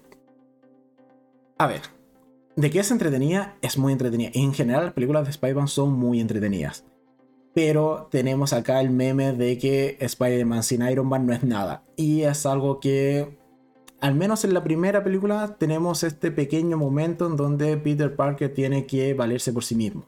Y eso creo que es súper valorable porque eh, nos enseña o nos dice como espectadores de que este Spider-Man es más allá de la tecnología de Tony Stark, eh, sino que puede ser un superhéroe por sí mismo. Además que tiene uno de los mejores villanos de todo el UCM que es eh, ¿cómo se llama? Es Dooms, ah, el buitre, bueno, no se me olvidó el nombre del buitre, pero bueno eh, que es Michael Keaton, que para mí es uno de los mejores villanos. Esa escena donde está en el auto y le dice que él es el padre de, la chica que le gusta, es brutal. O sea, tú te acojonas con esa escena y dices como hasta acá llegó Peter Parker, muchas gracias. Todo lo que peleó Marvel con Sony, eh, con, Sony para traerlo y se lo va a cargar acá en un auto, pero bueno, cosa que no pasa, pero realmente esa escena es brutal y vale mucho la pena, o al menos a mí me gusta en general la primera película de Spider-Man Homecoming. Eh, que dice Betina, yo la disfruté mucho, incluso lloré. Creo que es de Guardián de la Galaxia 2 la que hablas, ¿vale? Eh, para el hombre araña, tres gatitos le pone. Betina, dos gatitos. El Tom de, eh, Speedy, eh, o de, de este Spider-Man, lo siento que es Toby en mi religión. ¡Wow! O sea, para ti el Spider-Man definitivo es el de Toby Maguire. Vale. Algún día podríamos hacer un tier list de, de las películas exclusivas de Spider-Man. Yo creo que va a ser entretenido opinar al respecto. Luis le pone tres, eh, no, le pone cinco gatitos a Spider-Man Homecoming. Y Bettina también dice que Michael Keaton está genial, eh, pero Tom no me, no me llegó como Toby. Pero es que somos de esa generación que crecimos con Toby Maguire, entonces creo que igual hay un cejo de emotividad ahí con ese, con ese Spider-Man. Porque de eso, sí, he visto varios videos, hay análisis, debates, etc. Y claro, está este hecho de que el, Spider-Man de Tobey Maguire es más emocional, más carismático si se quiere, pero no está tan ligado a los cómics. Por otro lado, muchos dicen que sí encuentran que el Tom Holland al menos tiene la edad y tiene la apariencia de lo que se espera de un Spider-Man. Vale. Y lo que todos concuerdan es que el de Andrew Garfield tiene el mejor traje. es como gracias. Eso es tu aporte, eh, Andrew Garfield. Pero a mí el de Andrew no realmente es muy mala. A mí no me gusta el, Spider-Man de Andrew Garfield. Debo reconocerlo. Eh, ¿Qué más dice Ángel? Spider-Man, dos gatitos. ¡Wow! Tal vez porque no me gusta que le cambien el, actor. Eh, que cambien tanto el actor principal. Sí, ya es que ahí hemos tenido todo un drama y da para otro podcast esta historia de eh, los universos de Spider-Man en Sony. Así que yo creo que sería interesante y lo dejo planteado ahí por si a alguien le interesa hacer otro tier list, pero solo de las películas de Spider-Man. Y para que veamos sangre y nos peleemos por Tobey Maguire y Andrew Garfield. Y bueno, Tom Holland que va a estar ahí con el traje de Iron Man. pero bueno, seguimos. Eh, entonces, eh, tenemos Homecoming, que es del 2017. Seguimos con Thor Ragnarok, que aquí ya yo reconozco que ciertamente se redime respecto a las otras películas, pero tampoco... Ah, ya, la dejaré en el trailer y lo voy a explicar por qué. Porque si bien eh, Thor Ragnarok no es una película que me haya gustado del todo, sí tiene un personaje que a mí al menos me encantó, que es Hela que está interpretado por Blanche, si no me equivoco. No, no es Blanche. Eh, ah, se me olvidó. Les dije que era muy malo con los nombres de los actores. Pero eh, por Hela, que es el villano o el antagonista de esta película. Aun cuando le cambian el origen, lo tengo claro, no es el mismo de los cómics, no es el mismo de la, de la mitología incluso, dale, lo tengo claro. Pero de que Hela funciona como villano, funciona como villano. Y al menos a mí me gustaba. Cuál es el final que tiene no me termina de agradar del todo, pero en sí es una película entretenida, tiene mucha comedia y eso creo que también la satura, tiene a momentos demasiada comedia la eh, película de eh, Thor Ragnarok y además tenemos una suerte de... Eh, lo, o sea, lo metieron con calzador, por así decirlo, esta historia de Planet Hulk dentro de esta película porque Marvel no tiene los derechos de exclusividad para distribuir películas en solitario de Hulk. Si mal no recuerdo, creo que son derechos de distribución. Pero bueno. Entonces siempre tiene que estar Hulk como un personaje secundario o en eh, ser parte de otra historia. Y no puede tener una película individual. Porque, eh, como he señalado, Marvel no tiene derechos completos sobre ese personaje. Entonces, allí, bueno, creo que Bruce Banner funciona con este, eh, con este Thor, pero hay cosas que también he hecho falta en esa película, por ejemplo, Jane Foster. Que me, alegra que en Thor Love and Thunder, que es la siguiente película que vamos a ver de este eh, superhéroe, sí tengamos de vuelta a Natalie Portman. Así que yo con eso ya me siento pagado y tengo muchas más ganas de ver una nueva película de Thor porque en general de los personajes o de los Avengers principales es el que menos me agrada. Vale, y en los comentarios que dice, solo when Stacy eh, se salva de eh, la película de Andrew. Sí, pero es porque es... Ah, se me acaba de ir el nombre. Gwen Stacy, sí, pero es por la actriz. O sea, tenemos una gran actriz que es... Ah, es la misma de Cruella, de la última de Cruella, pero no recuerdo cómo se llama. Eh, pero sí, ella, ella salva la película totalmente. ¿Qué más? Inés dice 5 gatitos para Thor, Luis 5 gatitos para Thor, eh, Bettina 4 gatitos para Thor Ragnarok y eh, Ángel le da 3 gatitos a Thor 3 o Thor Ragnarok. no pude conectar con estas dos últimas de Thor. Esta, esta también la olvidé pronto. Sí, yo no tampoco tengo tanto recuerdo, pero sí es una de las que ya comencé a ir a ver al cine y aquí, o sea, de hecho casi creo, si mal no recuerdo, todas las de la fase 3 las vi en el cine y gran parte de las de la fase 2 también. Así que aquí ya es cuando no diré que soy un fan, pero sí ya le he hecho seguimiento a las películas de el UCM. Vale, seguimos en este tier list. Creo que el podcast de hoy día va a salir un poquito más largo que los anteriores, pero bueno, yo creo que estamos entretenidos, así que sigamos nomás. Entonces, seguimos después de Thor Ragnarok. En el 2018 se presenta otra película con un nuevo personaje o película de presentación que es Black Panther. Que esta la vamos a ubicar acá en los cuatro gatitos porque aun cuando es el Rey León de, de Marvel, porque es la misma historia, tenemos a un personaje principal que se le muere el papá y que es desterrado, que después tiene que volver a, recuperar el trono. O sea, y también el Rey León es la misma de Hamlet, sí, lo tengo claro, pero en general es el Rey León de Marvel, Black Panther, que está bien, es entretenida, funciona. Los efectos especiales, sí, de la última escena o del enfrentamiento final con Kim Monger son un desastre. Yo creo que son de los peores efectos especiales que tiene todo el UCM, y eso hay que reconocérselo. Pero el resto de la película está bastante bien. O sea, todas esas escenas como coreografía, saltando por aquí y por allá, donde están como combatiendo, era como un puente o una cosa así, si mal no recuerdo, son pésimos, son muy malos esos efectos especiales, pero el resto de la película funciona. Dice Betina, eh, encima vamos a ver a Natalie con el martillo. Sí, vamos a tener a eh, Miley, Thor, creo que se llama, o eh. No, no es, no, no es Cheetor, pero bueno. o Torita, no sé, ya. Pero sí, vamos a tener un Thor femenino en Thor Love and Thunder. Eh, ¿Qué más? Eh, Inés dice, para Pantera Negra son tres gatitos. Para Bettina Plan Panther también son tres gatitos. Y Luis no la vio, no puede opinar.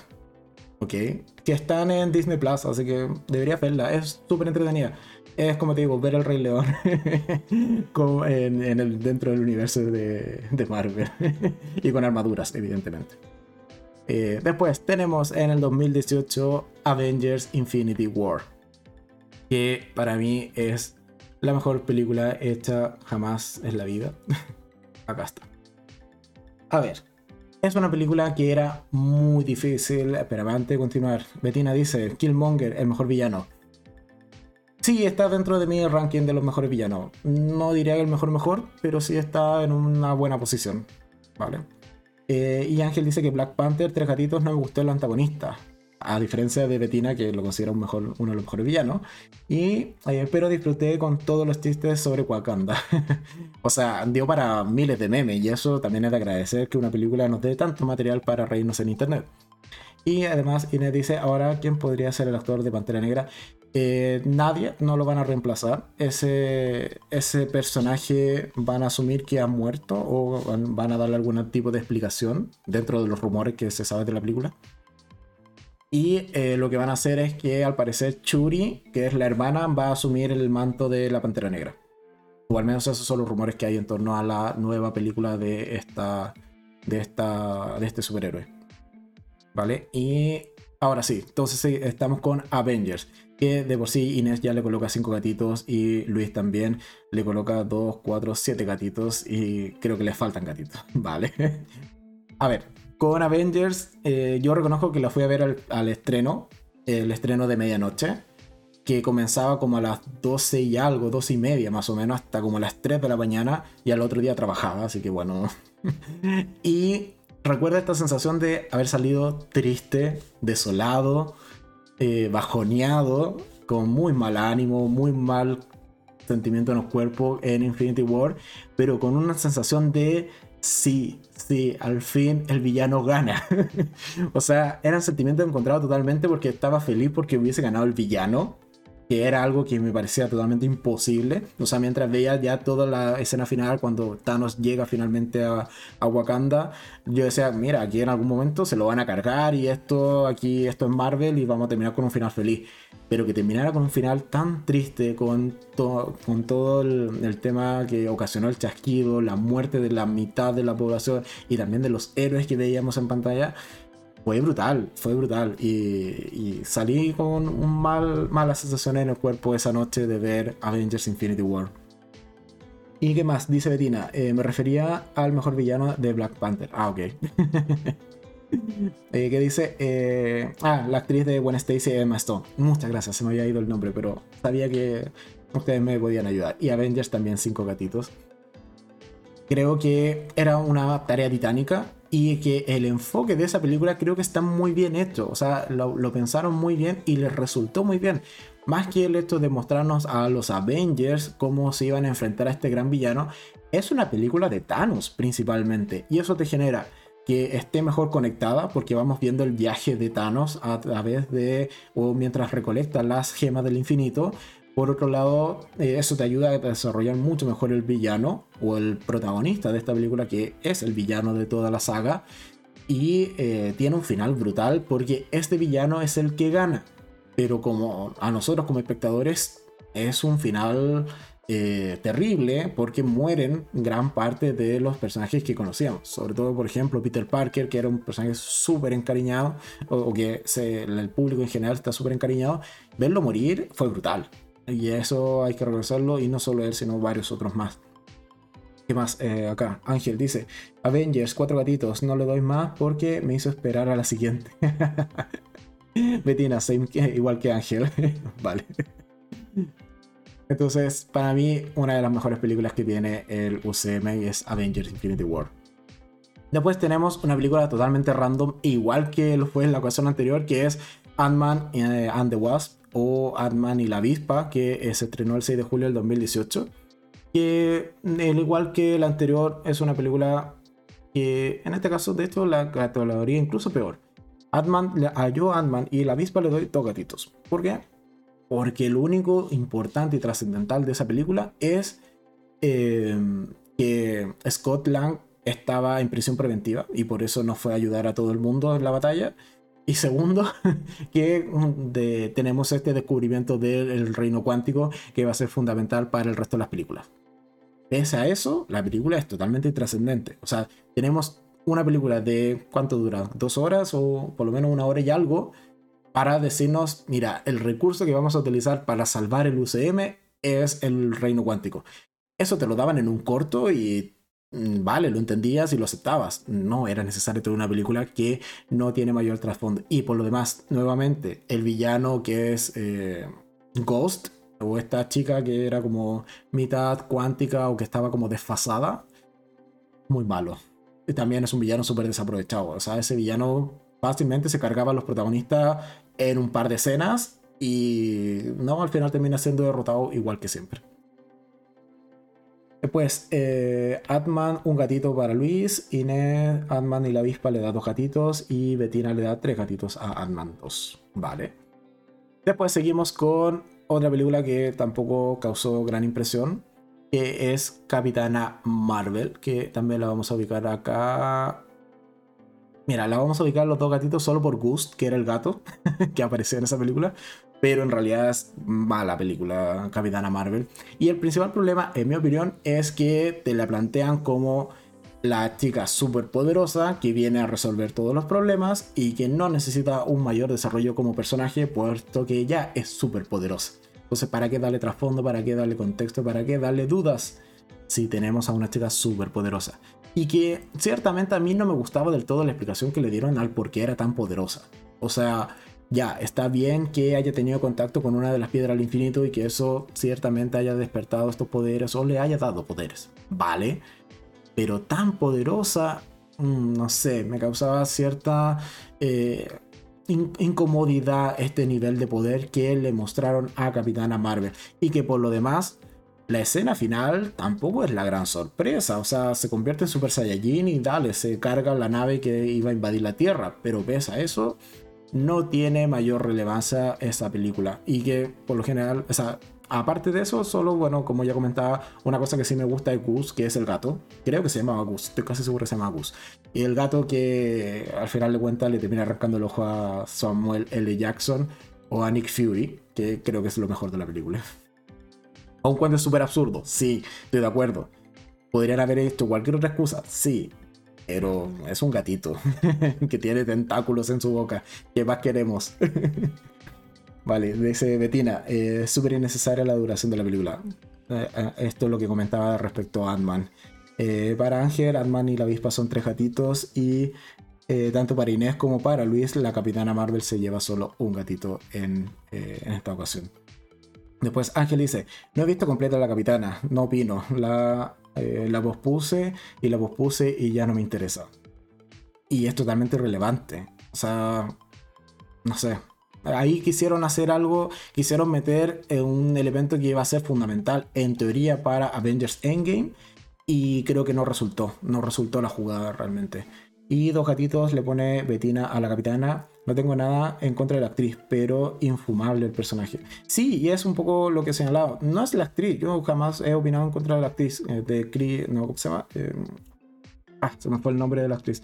Pero. Mm, digo que acá nos sale. A ver. Espérenme. El. Ta, ta, ta, el con Brie Larson. Yo no tengo nada en contra de ella, para nada. Me parece una súper buena actriz.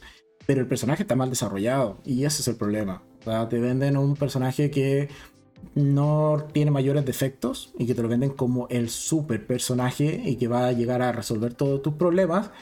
Pero después vemos incluso que en, Endgame, que es la siguiente que vamos a comentar, no hace realmente nada. O sea, de hecho, hace exactamente lo mismo que en su propia película. Se carga una nave. Ese es su aporte. Gracias. O sea, si queremos destruir naves, no le lancemos un misil, lancemos a la Capitana Marvel. Ese es el aporte de esta chica en estas películas. Así que bueno, esa es mi opinión respecto a Capitana Marvel. Después tenemos a Avengers Endgame, que se estrenó el 2019, un año después de Infinity War, una de las películas que rompió todas las taquillas, miles de récords, eh, mucho dinero, mucha expectación, y que ciertamente eh, a mí no me gustó. Así que lo vamos a dejar solo acá en tres gatitos porque sí tiene esa magnífica escena final que la podremos ver mil veces y todavía se nos erizarán los pelos cuando el Capitán América dice Avengers Assemble.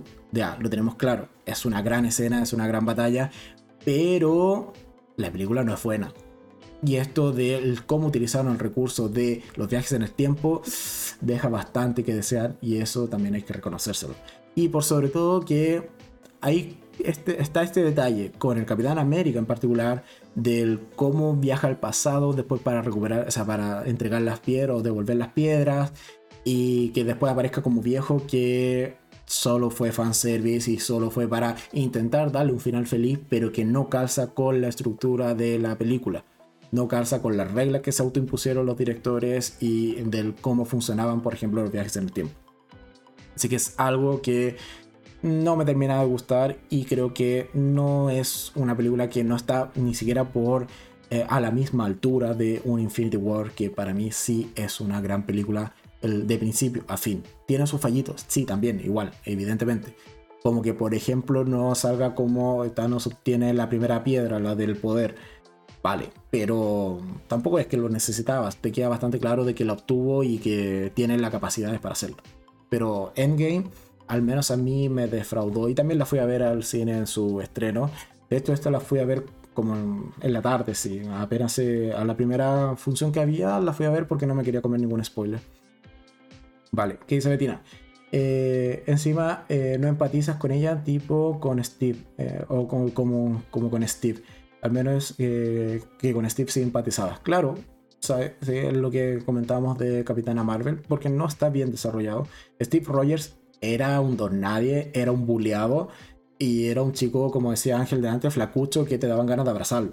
Ya desde ahí tú y empatizas con él y que sabes que tiene unos, una, un, convencimiento súper eh, rígido y una forma súper clara de ser.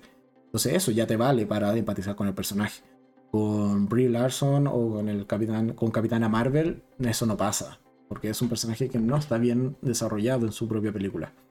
Después, Luis, eh, a modo de consulta, Deadpool, eh, si es de Marvel, ¿por qué no lo han puesto en Avengers? Porque los derechos de Deadpool los tenía Fox, por lo tanto, era parte del universo de los mutantes. Así que, aun cuando tampoco es que se combinara tanto, pero era de Fox, por lo tanto, no es parte del UCM.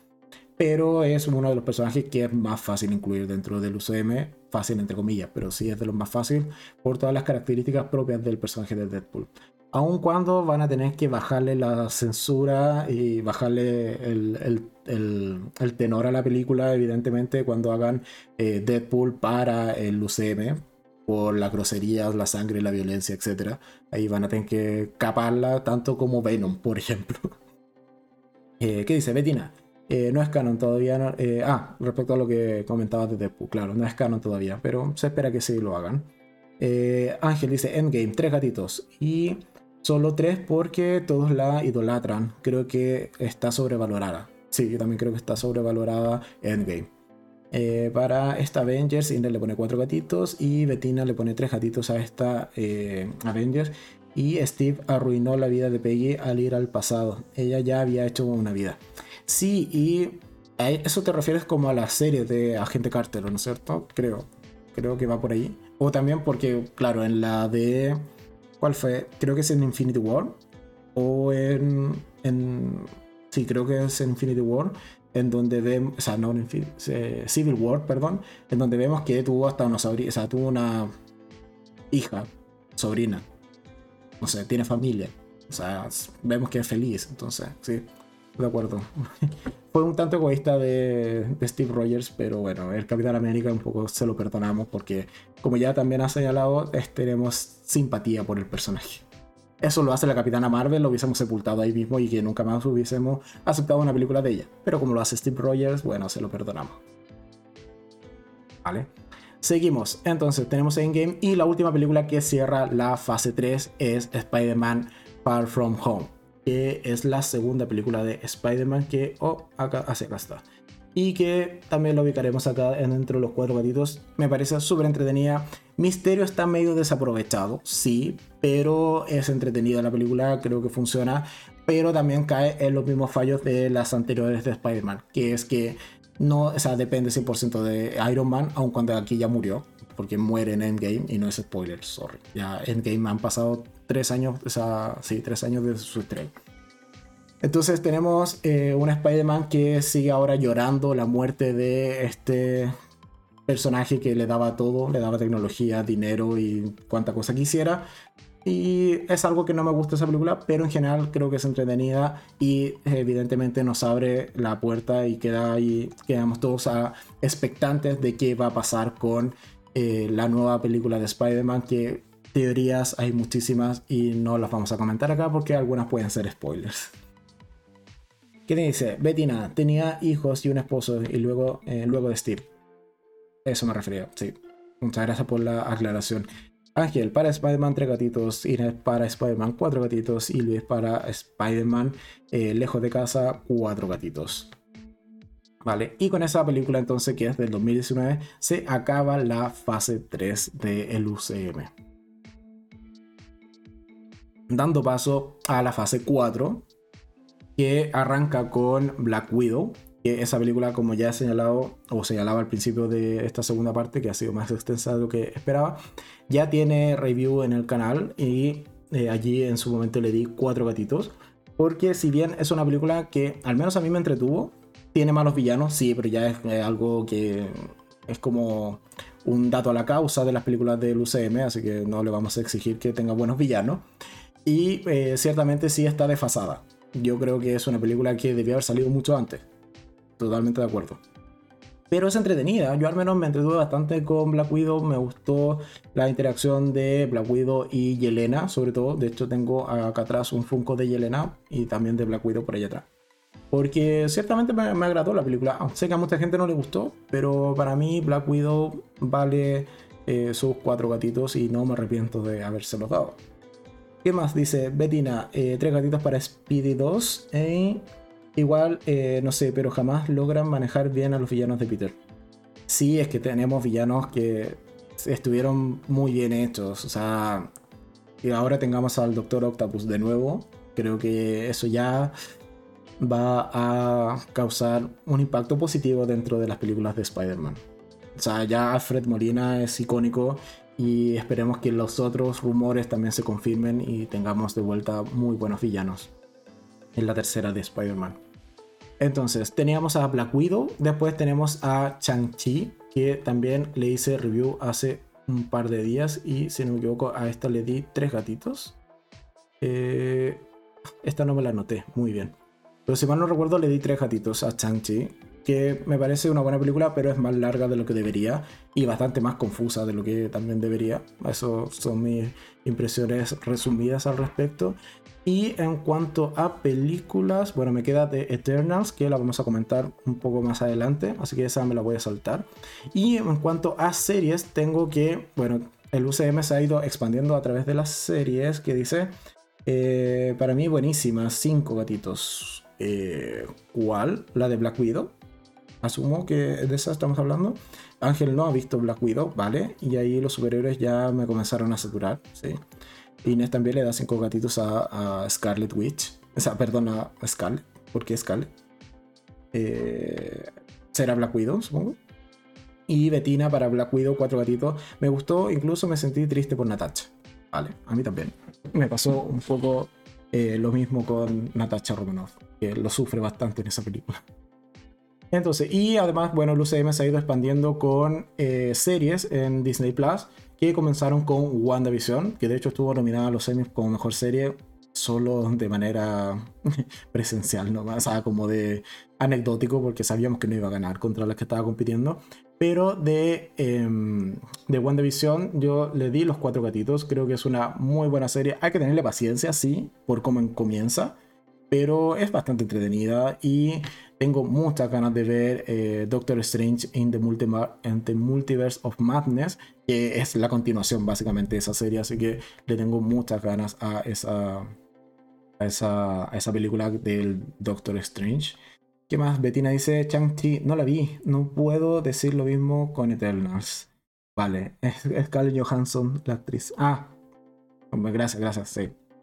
Sabía que por allí iba. Vale, entonces, eh, WandaVision, una serie que me gustó muchísimo, al igual que Falcon and the Winter Soldier, aun cuando reconozco que la encontré más lenta de lo que debería. Lo reconozco, pero me parece una buena serie también.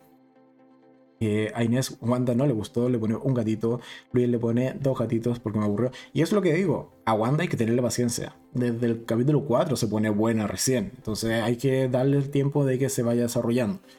Eh, también tiene el fallo de que se elaboraron demasiadas teorías al respecto, sí, pero bueno, son cosas que pasan y quizás eso sea más culpa nuestra que del propio estudio de Marvel.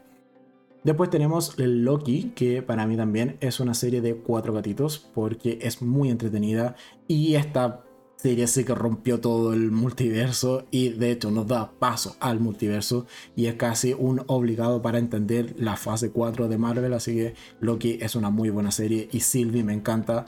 Eh, de hecho ya compré el Funko de Sylvie que me llegó, él está por ahí atrás, creo. Ahí está Sylvie. y eh, es una serie que sí me gustó muchísimo de principio a fin y creo que es de las mejorcitas que tiene el UCM últimamente. Y finalmente, eh, por último, tengo What If, que en su momento le di sus tres gatitos porque hay capítulos que me gustaron muchísimo y hay capítulos que no me gustaron para nada. Eh, ¿Qué más? Betina dice, WandaVision, tres gatitos. Los primeros capítulos no me convencían, pero luego me gustó. WandaVision por las intros, tres gatitos. Eh, Loki me encantó, cinco gatitos. Loki, no, la, no la he visto, pero por el actor, cinco gatitos. el actor ya genera gatitos en esta, en esta encuesta. ¿Y por qué dejo fuera Agente Carter? Porque es de las series antiguas de Marvel que yo no he visto. Y ciertamente no sé si eh, ahora es parte del canon o no. Hay también la misma discusión con Agents of Shield, que ahora creo que ya sí está la última temporada en Disney Plus, que tampoco la he visto, las 7 Así que esa no comentaré al respecto. Y de Eternals, eh, solo para... Eh, antes de pasar a Eternals, vamos a ver los comentarios acá. Eh, Falcon y Soldado Invierno Tres Gatitos. Quedé con ganas de seguir viendo la serie Loki. Sí, y de hecho Loki va a tener segunda temporada, así que ahí vamos a seguir viendo a... Ah, se me fue el, nombre. Bueno, Loki en general y Sylvie. Sylvie. Yo por esa serie lo, lo que más rescato es Sylvie. Eh, Loki, cinco gatitos para Betina y Agente Carter, un gatito para Inés. Como he señalado, yo no lo he visto, no sé qué tal. Sé que tiene dos temporadas, pero más allá de eso, no he visto Agente Carter. Y antes de pasar entonces a esta última parte de, o la última sección del podcast, vamos a tomar un poquito de agua. Que día ha estado larguito el podcast, pero bueno, creo que ha sido entretenido, ha estado dinámico con las intervenciones de todos ustedes. Entonces, la última sección lo vamos a dejar acá en el tier list y después nos vamos a pasar a mi opinión y comentarios sin spoilers de qué tal me pareció Eternals, que la fui a ver ayer al cine. Y en resumen, yo a Eternals la voy a colocar en... Nada, mentira, no la voy a colocar en los cinco gatitos, no. Pero sí creo que es una película de tres gatitos. Y ahora vamos a comentar el por qué, así que me voy a cambiar de... Eh, presentación a la que es tradicional en el podcast para hablar en esta última parte entonces de Eternals.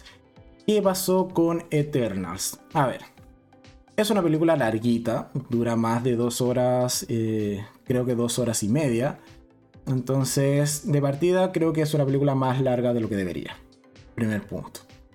Eh, dice que Tom Hiddleston y Sofía Di Martino son gods. Sí, totalmente de acuerdo. Sobre todo Sofía. Y además Sofía es muy graciosa en Instagram. Yo la sigo en Instagram y es muy chistosa. Y es más, estuvo llenando de historias para Halloween con todas las que le mandaban de gente disfrazada de Silvia. Así que también fue bastante entretenido su Instagram en estos días de Halloween. Pero bueno. Entonces, The Eternals. Esta película recientemente estrenada, como ya he señalado, en cine y que va a llegar probablemente en un tiempo más a Disney Plus, está dirigida por Chloe Zhao, que es la misma de Nomadland, Nomadland sí, que es una película que estuvo nominada al Oscar y creo que se lo ganó, sin mal no recuerdo. Pero bueno, a ver, ¿qué nos cuenta de Eternals? Ah, en términos generales nos cuenta de esta raza que son los Eternos, que es una raza que ha vivido desde los inicios de los tiempos en el planeta Tierra. Es más, llegaron por lo menos unos 5.000 años antes de Cristo, eh, o al menos eso es lo que comenta la película, y que además están o son creados por unas entidades que se llaman los celestiales, ¿vale? Que son como los dioses, muy en resumidas cuentas del UCM.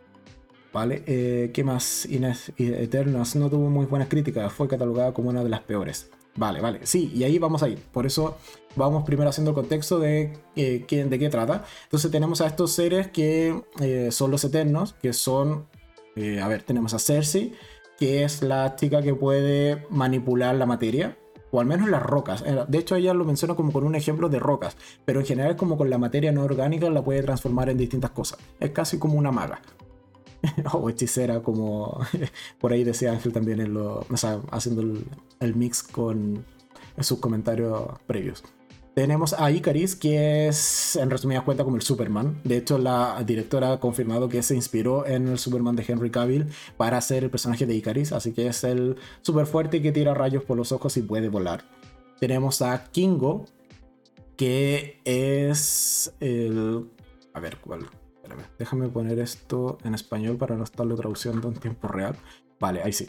Entonces tenemos a Kingo, que es el que puede generar como proyectiles con sus manos y que además es el personaje eh, como de ascendencia india en la película, que allí yo estuve totalmente... Eh, o sea, me, sentí aliado de Ángel cuando critica a las producciones de Hollywood e imitando a Bollywood. Eh, en, en esta película me pasó. O sea, hay toda una escena de una recreación de un baile típico de India y que además este eterno este eterno que es King, eh, Kingo también es parte como de eh, películas de India que a mí no me pareció. Creo que me pareció más una parodia que realmente la representación de la cultura de India. Pero bueno, dato aparte o paréntesis aparte. Eh, entonces Kingo es el que puede disparar básicamente energía por las manos. Y es como si tuviese un arma en, sus manos, pero es solo energía. Eh, tenemos a Sprite, que es la, este eterno que puede proyectar ilusiones, hace ver cosas y eh, cambiarle la apariencia o desaparecer cosas también. Tenemos a Fastos, que es el eterno que crea tecnología ese es su aporte. Es muy habilidoso creando nueva tecnología. Tenemos a Macari, que es la eterna que posee el poder de super velocidad y que además es sordomuda. Tenemos a Drew, que es un eterno que es capaz de manipular la mente de los otros. Es un poco decir, oye, no hagas tal cosa y los controla mentalmente. Eh, tenemos al eterno que es eh, Gilgamesh, que básicamente tiene unas manos que se envuelven en energía y son como súper poderosas. Vale, estoy haciéndolo un resumen lo más didáctico posible. Tenemos a Karum, que no, ese es un, personaje aparte, espérenme. Eh, ¿Qué más me falta? Ese no sale mencionado. Tenemos a Ajax, que, Ajax, que es la líder de los Eternos y que además tiene la habilidad de regenerarse. ¿Vale? Y por último tenemos a Cena, que es la que interpreta Angelina Jolie, y por lo demás eh, Ajax la interpreta Sama Hayek. Pero tenemos a Angelina Jolie en Cena, que es la Eternals que es capaz de combatir. O sea, ella crea armas principalmente con esta energía de los Eternos y es muy habilidosa en combate. A ver, entonces, dicho esto, ¿se dan cuenta la cantidad de personajes que he mencionado? Vale, entonces la película primero tiene este problema de meter a todos estos 1, 2, 3, 4, 5, 6, 7, 8, 9, 10, 11, 11 eternos en una sola cinta de dos horas y media y que por lo demás no tiene un buen ritmo. ¿Qué más? Eh, Betina dice, yo creo que les fue difícil a Eternals porque son una banda de personajes. Exactamente, es una serie de personajes que los tienes que conocer, empatizar con ellos, entender su trasfondo, entender cuáles son sus intenciones, cuáles son sus poderes, cuáles son sus colores por la vestimenta, porque cada uno tiene un color y si hay dos verdes aquí uno se pierde. Entonces, ahí tienes que entender todo ese gran contexto y que además son 7000 años de historia de estos personajes en dos horas y media y en dos horas y media donde no hay realmente un buen ritmo en la película porque constantemente te va a estar repitiendo mira es que en, la, en Mesopotamia pasó tal cosa que en la conquista de no sé de América pasó tal otra que en la guerra de no sé cuánto pasó tal cosa que en Grecia otra cosa y eso te lo va repitiendo constantemente. Entonces creo que es una película que abarcó demasiado pero lo podría haber hecho de mucho mejor manera, sí, pero como una serie, por ejemplo, si The Eternals hubiese sido una serie de seis capítulos, como las de las que ya tiene Marvel, creo que funcionaba perfecto para la presentación y el desarrollo de los personajes. Además tiene un par de giros que no terminan de sorprender y como he señalado la película en general tiene un problema de ritmo.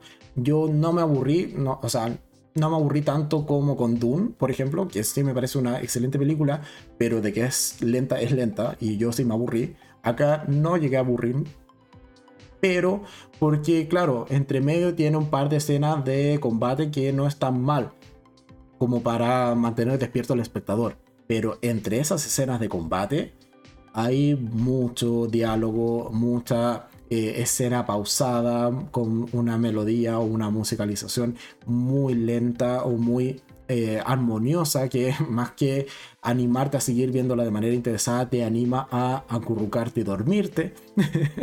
Entonces creo que esos son los fallos que tiene la película.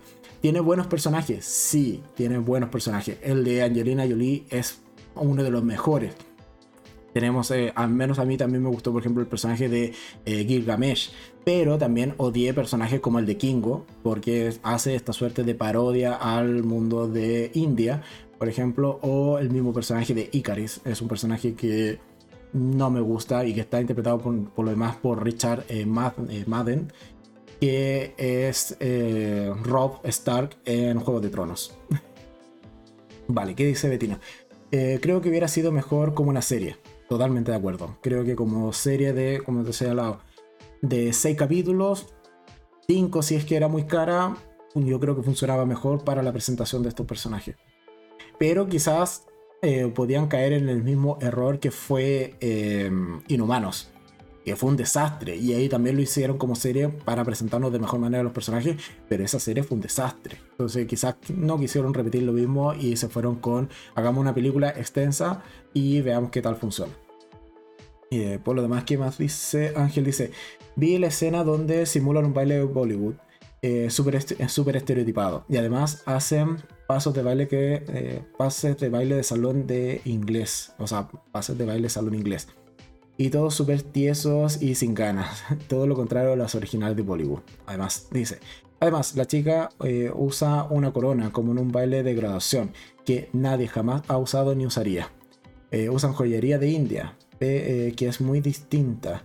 El, el mantica les cuelga de la frente. Estoy de acuerdo, sí. Pues, me pasó exactamente lo que comentaba hace unos minutos que dado que sí he visto varias películas de India que evidentemente no reflejan toda la realidad ni toda la cultura de India, lo tengo claro, pero sí te da una visión mucho más general de lo que es la cultura de India, como hemos señalado por varias películas y series que incluso están en el canal. Entonces cuando vi esa escena, en particular en The Eternals, fue, esto no está bien. Esto es estereotipo, esto es un cliché y no me agrada por favor avancemos y que además esa escena no aporta nada a la película. Tú la sacas y la presentación del personaje es exactamente la misma. Bastaba con que el tipo dijese, sí, mira, he sido actor todos estos años, he hecho tantas películas y a eso me he dedicado. Vale, con eso era suficiente. Esa escena era totalmente innecesaria y yo al menos no la pasé bien viéndola creo que no queda bien, incluso sobra dentro de la película. Y así tenemos otras escenas que también sobran bastante. Eh, ¿Qué más? Ángel dice, tienes razón, es como una parodia. Eso opinaron todos los del grupo de Bollywood. Estoy de acuerdo con ellos.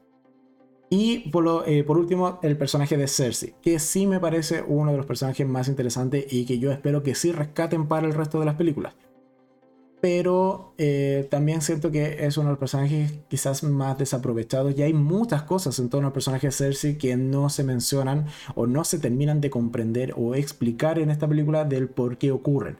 Un poco como que dice Cersei, mira, puedo hacer tal cosa, y incluso el resto de los personajes dicen como, oye, pero ¿de qué estás hablando? O sea, tú no deberías ser capaz de esto. Pero bueno, son pequeños detalles de la película que en términos generales es una buena película o en realidad no lo es tanto, así como, como si esto fuese una review tradicional. Creo que es una película promedio, no es la mejor del UCM para nada. Es la peor tampoco, creo que hay películas muchísimo, muchísimo peores. El villano de la película no lo mencionaré porque sería un alto spoiler, pero deja bastante que desear también el villano, hay que reconocerlo. Y en términos generales, creo que es una película que podría haber sido mejor. O que incluso ni siquiera haber sido mejor en cuanto a lo que te presenta, sino que haber tenido un mejor ritmo. Creo que ese es el gran, gran fallo que tiene The Eternals. Un tema de ritmo puramente. Porque porque los, los personajes ya se logran comprender bien, logran eh, entender cuáles son algunas de sus motivaciones. Tenemos varios guiños a futuras entregas, a personajes que van a ser presentados más adelante tenemos personajes que son súper potentes en la misma película, como lo es Cersei o como lo es el personaje de, eh, de Cina o de eh, Angelina Jolie. Entonces, esos personajes valen mucho la pena y me gustaría verlos más adelante, sí. Pero que esto se podría haber contado con media hora menos de película y con mejor ritmo, es evidente que sí. Entonces creo que ese es el gran problema que yo al menos le encuentro a The Eternals. No me quedé dormido, pero porque había dormido siesta en la tarde. O si no, si hubiese llegado cansado a verla, probablemente sí me hubiese quedado dormido viendo esta película. ¿Qué más? Ángel dice, qué buen amigo, ahora que conoces más de las pelis de India, pudiste decirle a tus amigos que era una parodia. Sí, totalmente. Y que además, de hecho lo hemos comentado en los videos de, India, eh, en los comentarios, valga la redundancia, de yo siento una, una cierta envidia por los, los actores de India porque bailan muy bien. O sea, a mí me gusta bailar, sí, pero no bailo ni por asomo tan bien como ellos y siento una envidia sana, sí, pero envidia al fin y al cabo. Así que eso en cuanto a The Eternals, como ven, no hay mayores spoilers. Eh, es una película que debe verse. Yo creo que sí, por la presentación de personajes, porque son hay varios de estos eh, personajes que van a ser incluidos en el resto de las películas y es importante saber cuáles eran sus orígenes, así que por ese lado vale la pena. De las escenas post crédito, hay dos escenas post crédito en esta película, una que es al principio y la otra después de los créditos negros. Y em, a ver, cualquier cosa que diga puede ser spoiler, pero la segunda es muy corta, es muy críptica, se escucha una voz en off que no te dicen quién es, pero si investigas te llevas una gran sorpresa de quién es porque ya está confirmado por parte de la directora quién es esa voz en off. Y ciertamente me agrada que esté allí. Yo, eh, mientras estaba, también lo reconozco, mientras estaban dando los trailers negros, como la mayoría de la gente ya se había ido, yo sí saqué el celular y empecé a, buscar en Google a ver si que tenía escena post crédito, sino para pararme e irme y no comerme los 5 minutos de crédito. Y allí sí eh, busqué y lo encontré de quién era este personaje misterioso. Entonces cuando eh, aparece esa escena, yo eh, logré reconocer la voz por el actor. Entonces fue como, ah, mira, sí, es cierto, está, es coherente esta información que encontré en Google con quien realmente interpreta esa escena en la escena post de, de, la segunda escena post de Eternals. Y la primera escena post creo que se podrían haber esforzado un poco más. Los efectos especiales de esas escenas dejan bastante que desear. Y no sé por qué la, le hicieron incluir. Creo que para todo lo que ya venían demostrando en el resto de la película, o se les acabó el presupuesto, o fue algo que metieron de último momento. Así que eso en términos generales, nuevamente sin spoiler de qué me pareció de Eternals, o perdón, simplemente Eternals, estrenada al menos acá en Chile eh, hace un par de días en cine. Eh, ¿Qué dice? Lo único bueno es que va a estar Stiles. Stiles. ¿What? me perdí. ¿A qué te refieres, Betina? Te, te leo. Desarrollame la idea. Me, me has pillado. Pero bueno, entonces, eso en cuanto al podcast de hoy, ya creo que es el, de por sí, ya es el podcast más largo que hemos hecho. Eh, pero creo que ha resultado bastante entretenido. Espero que a ustedes también les haya gustado. Sé que estuvieron bastante participativos en el chat y esa es también la gracia del podcast. Así que agradecerles a todos por la participación, por estar aquí todo este ya casi dos horas que llevamos de podcast. Em, como siempre, bueno, abajo en, la cajita de descripción están los enlaces a los videos que comento en la primera sección del podcast. En torno a una hora más o menos ya va a estar en formato podcast en plataformas de, este, este medio de, de, comunicación, ya sea Spotify, iBox, etc. Así que también pueden escucharlo por allí si es que así lo desean. ¿Qué más? Dice Inés, podrías hacer un podcast de la Liga de la Justicia, los personajes tienen películas propias y comentar la infinidad de veces que han cambiado el actor de Batman. Eh, podría ser. Eh, como he señalado, creo que ya tengo la idea más o menos del siguiente podcast, pero si les ha gustado esto de hacer tier list, lo podemos seguir implementando, no hay ningún problema. Creo que resultó bastante entretenido, así que te queda como una buena alternativa a futuros podcasts. Así que eh, lo consideraré lo de la Liga de la Justicia, porque ahí también hay polémica con todo lo del Snyderverse, si al final de cuentas va a ser canon o no, pero bueno. Así que puede ser un tema interesante. Eh, ¿Qué más? Ah, Harry Styles. Vale, vale. Ya, ya entiendo a lo, a lo que te refieres. Eh, ¿Qué más dice Ángel? Gracias, muy buen podcast, como siempre. Muchas gracias a ustedes por estar acá, participar, escucharme, etc. Increíble podcast. Muchas gracias, Betina. Me alegra que te haya gustado el capítulo de hoy. Eh, sin más que agregar, yo ya me voy a comenzar a despedir. Tengo que preparar un par de cositas para hacer la salida. Y esto no va. Ahí sí. Entonces, nada más, agradecerle a todos por haber estado acá, por la participación. Muchas gracias. Mañana, como siempre, a las 6 de la tarde, hora de Chile, ya se estrena el video de eh, en este caso mi opinión respecto a American Horror Stories y el resto de series y películas que comenté en la primera sección. Así que nada más que agregar. Nosotros entonces, eh, antes de irme, Luis, el último comentario dice, buenísimo el podcast, me entretuve muchísimo, genial. Muchas gracias a ti, eh, Inés, muy, muy entretenido. felicitaciones, muchas gracias a todos. Entonces nosotros, como ya he señalado, nos vemos en un siguiente capítulo el día de mañana en los capítulos tradicionales de reviews del canal muchas gracias a todos. Nos vemos. Chao, chao. Que descansen. nos vemos en un siguiente podcast el próximo domingo o mañana en los capítulos del canal. Así que adiós. Chao, chao.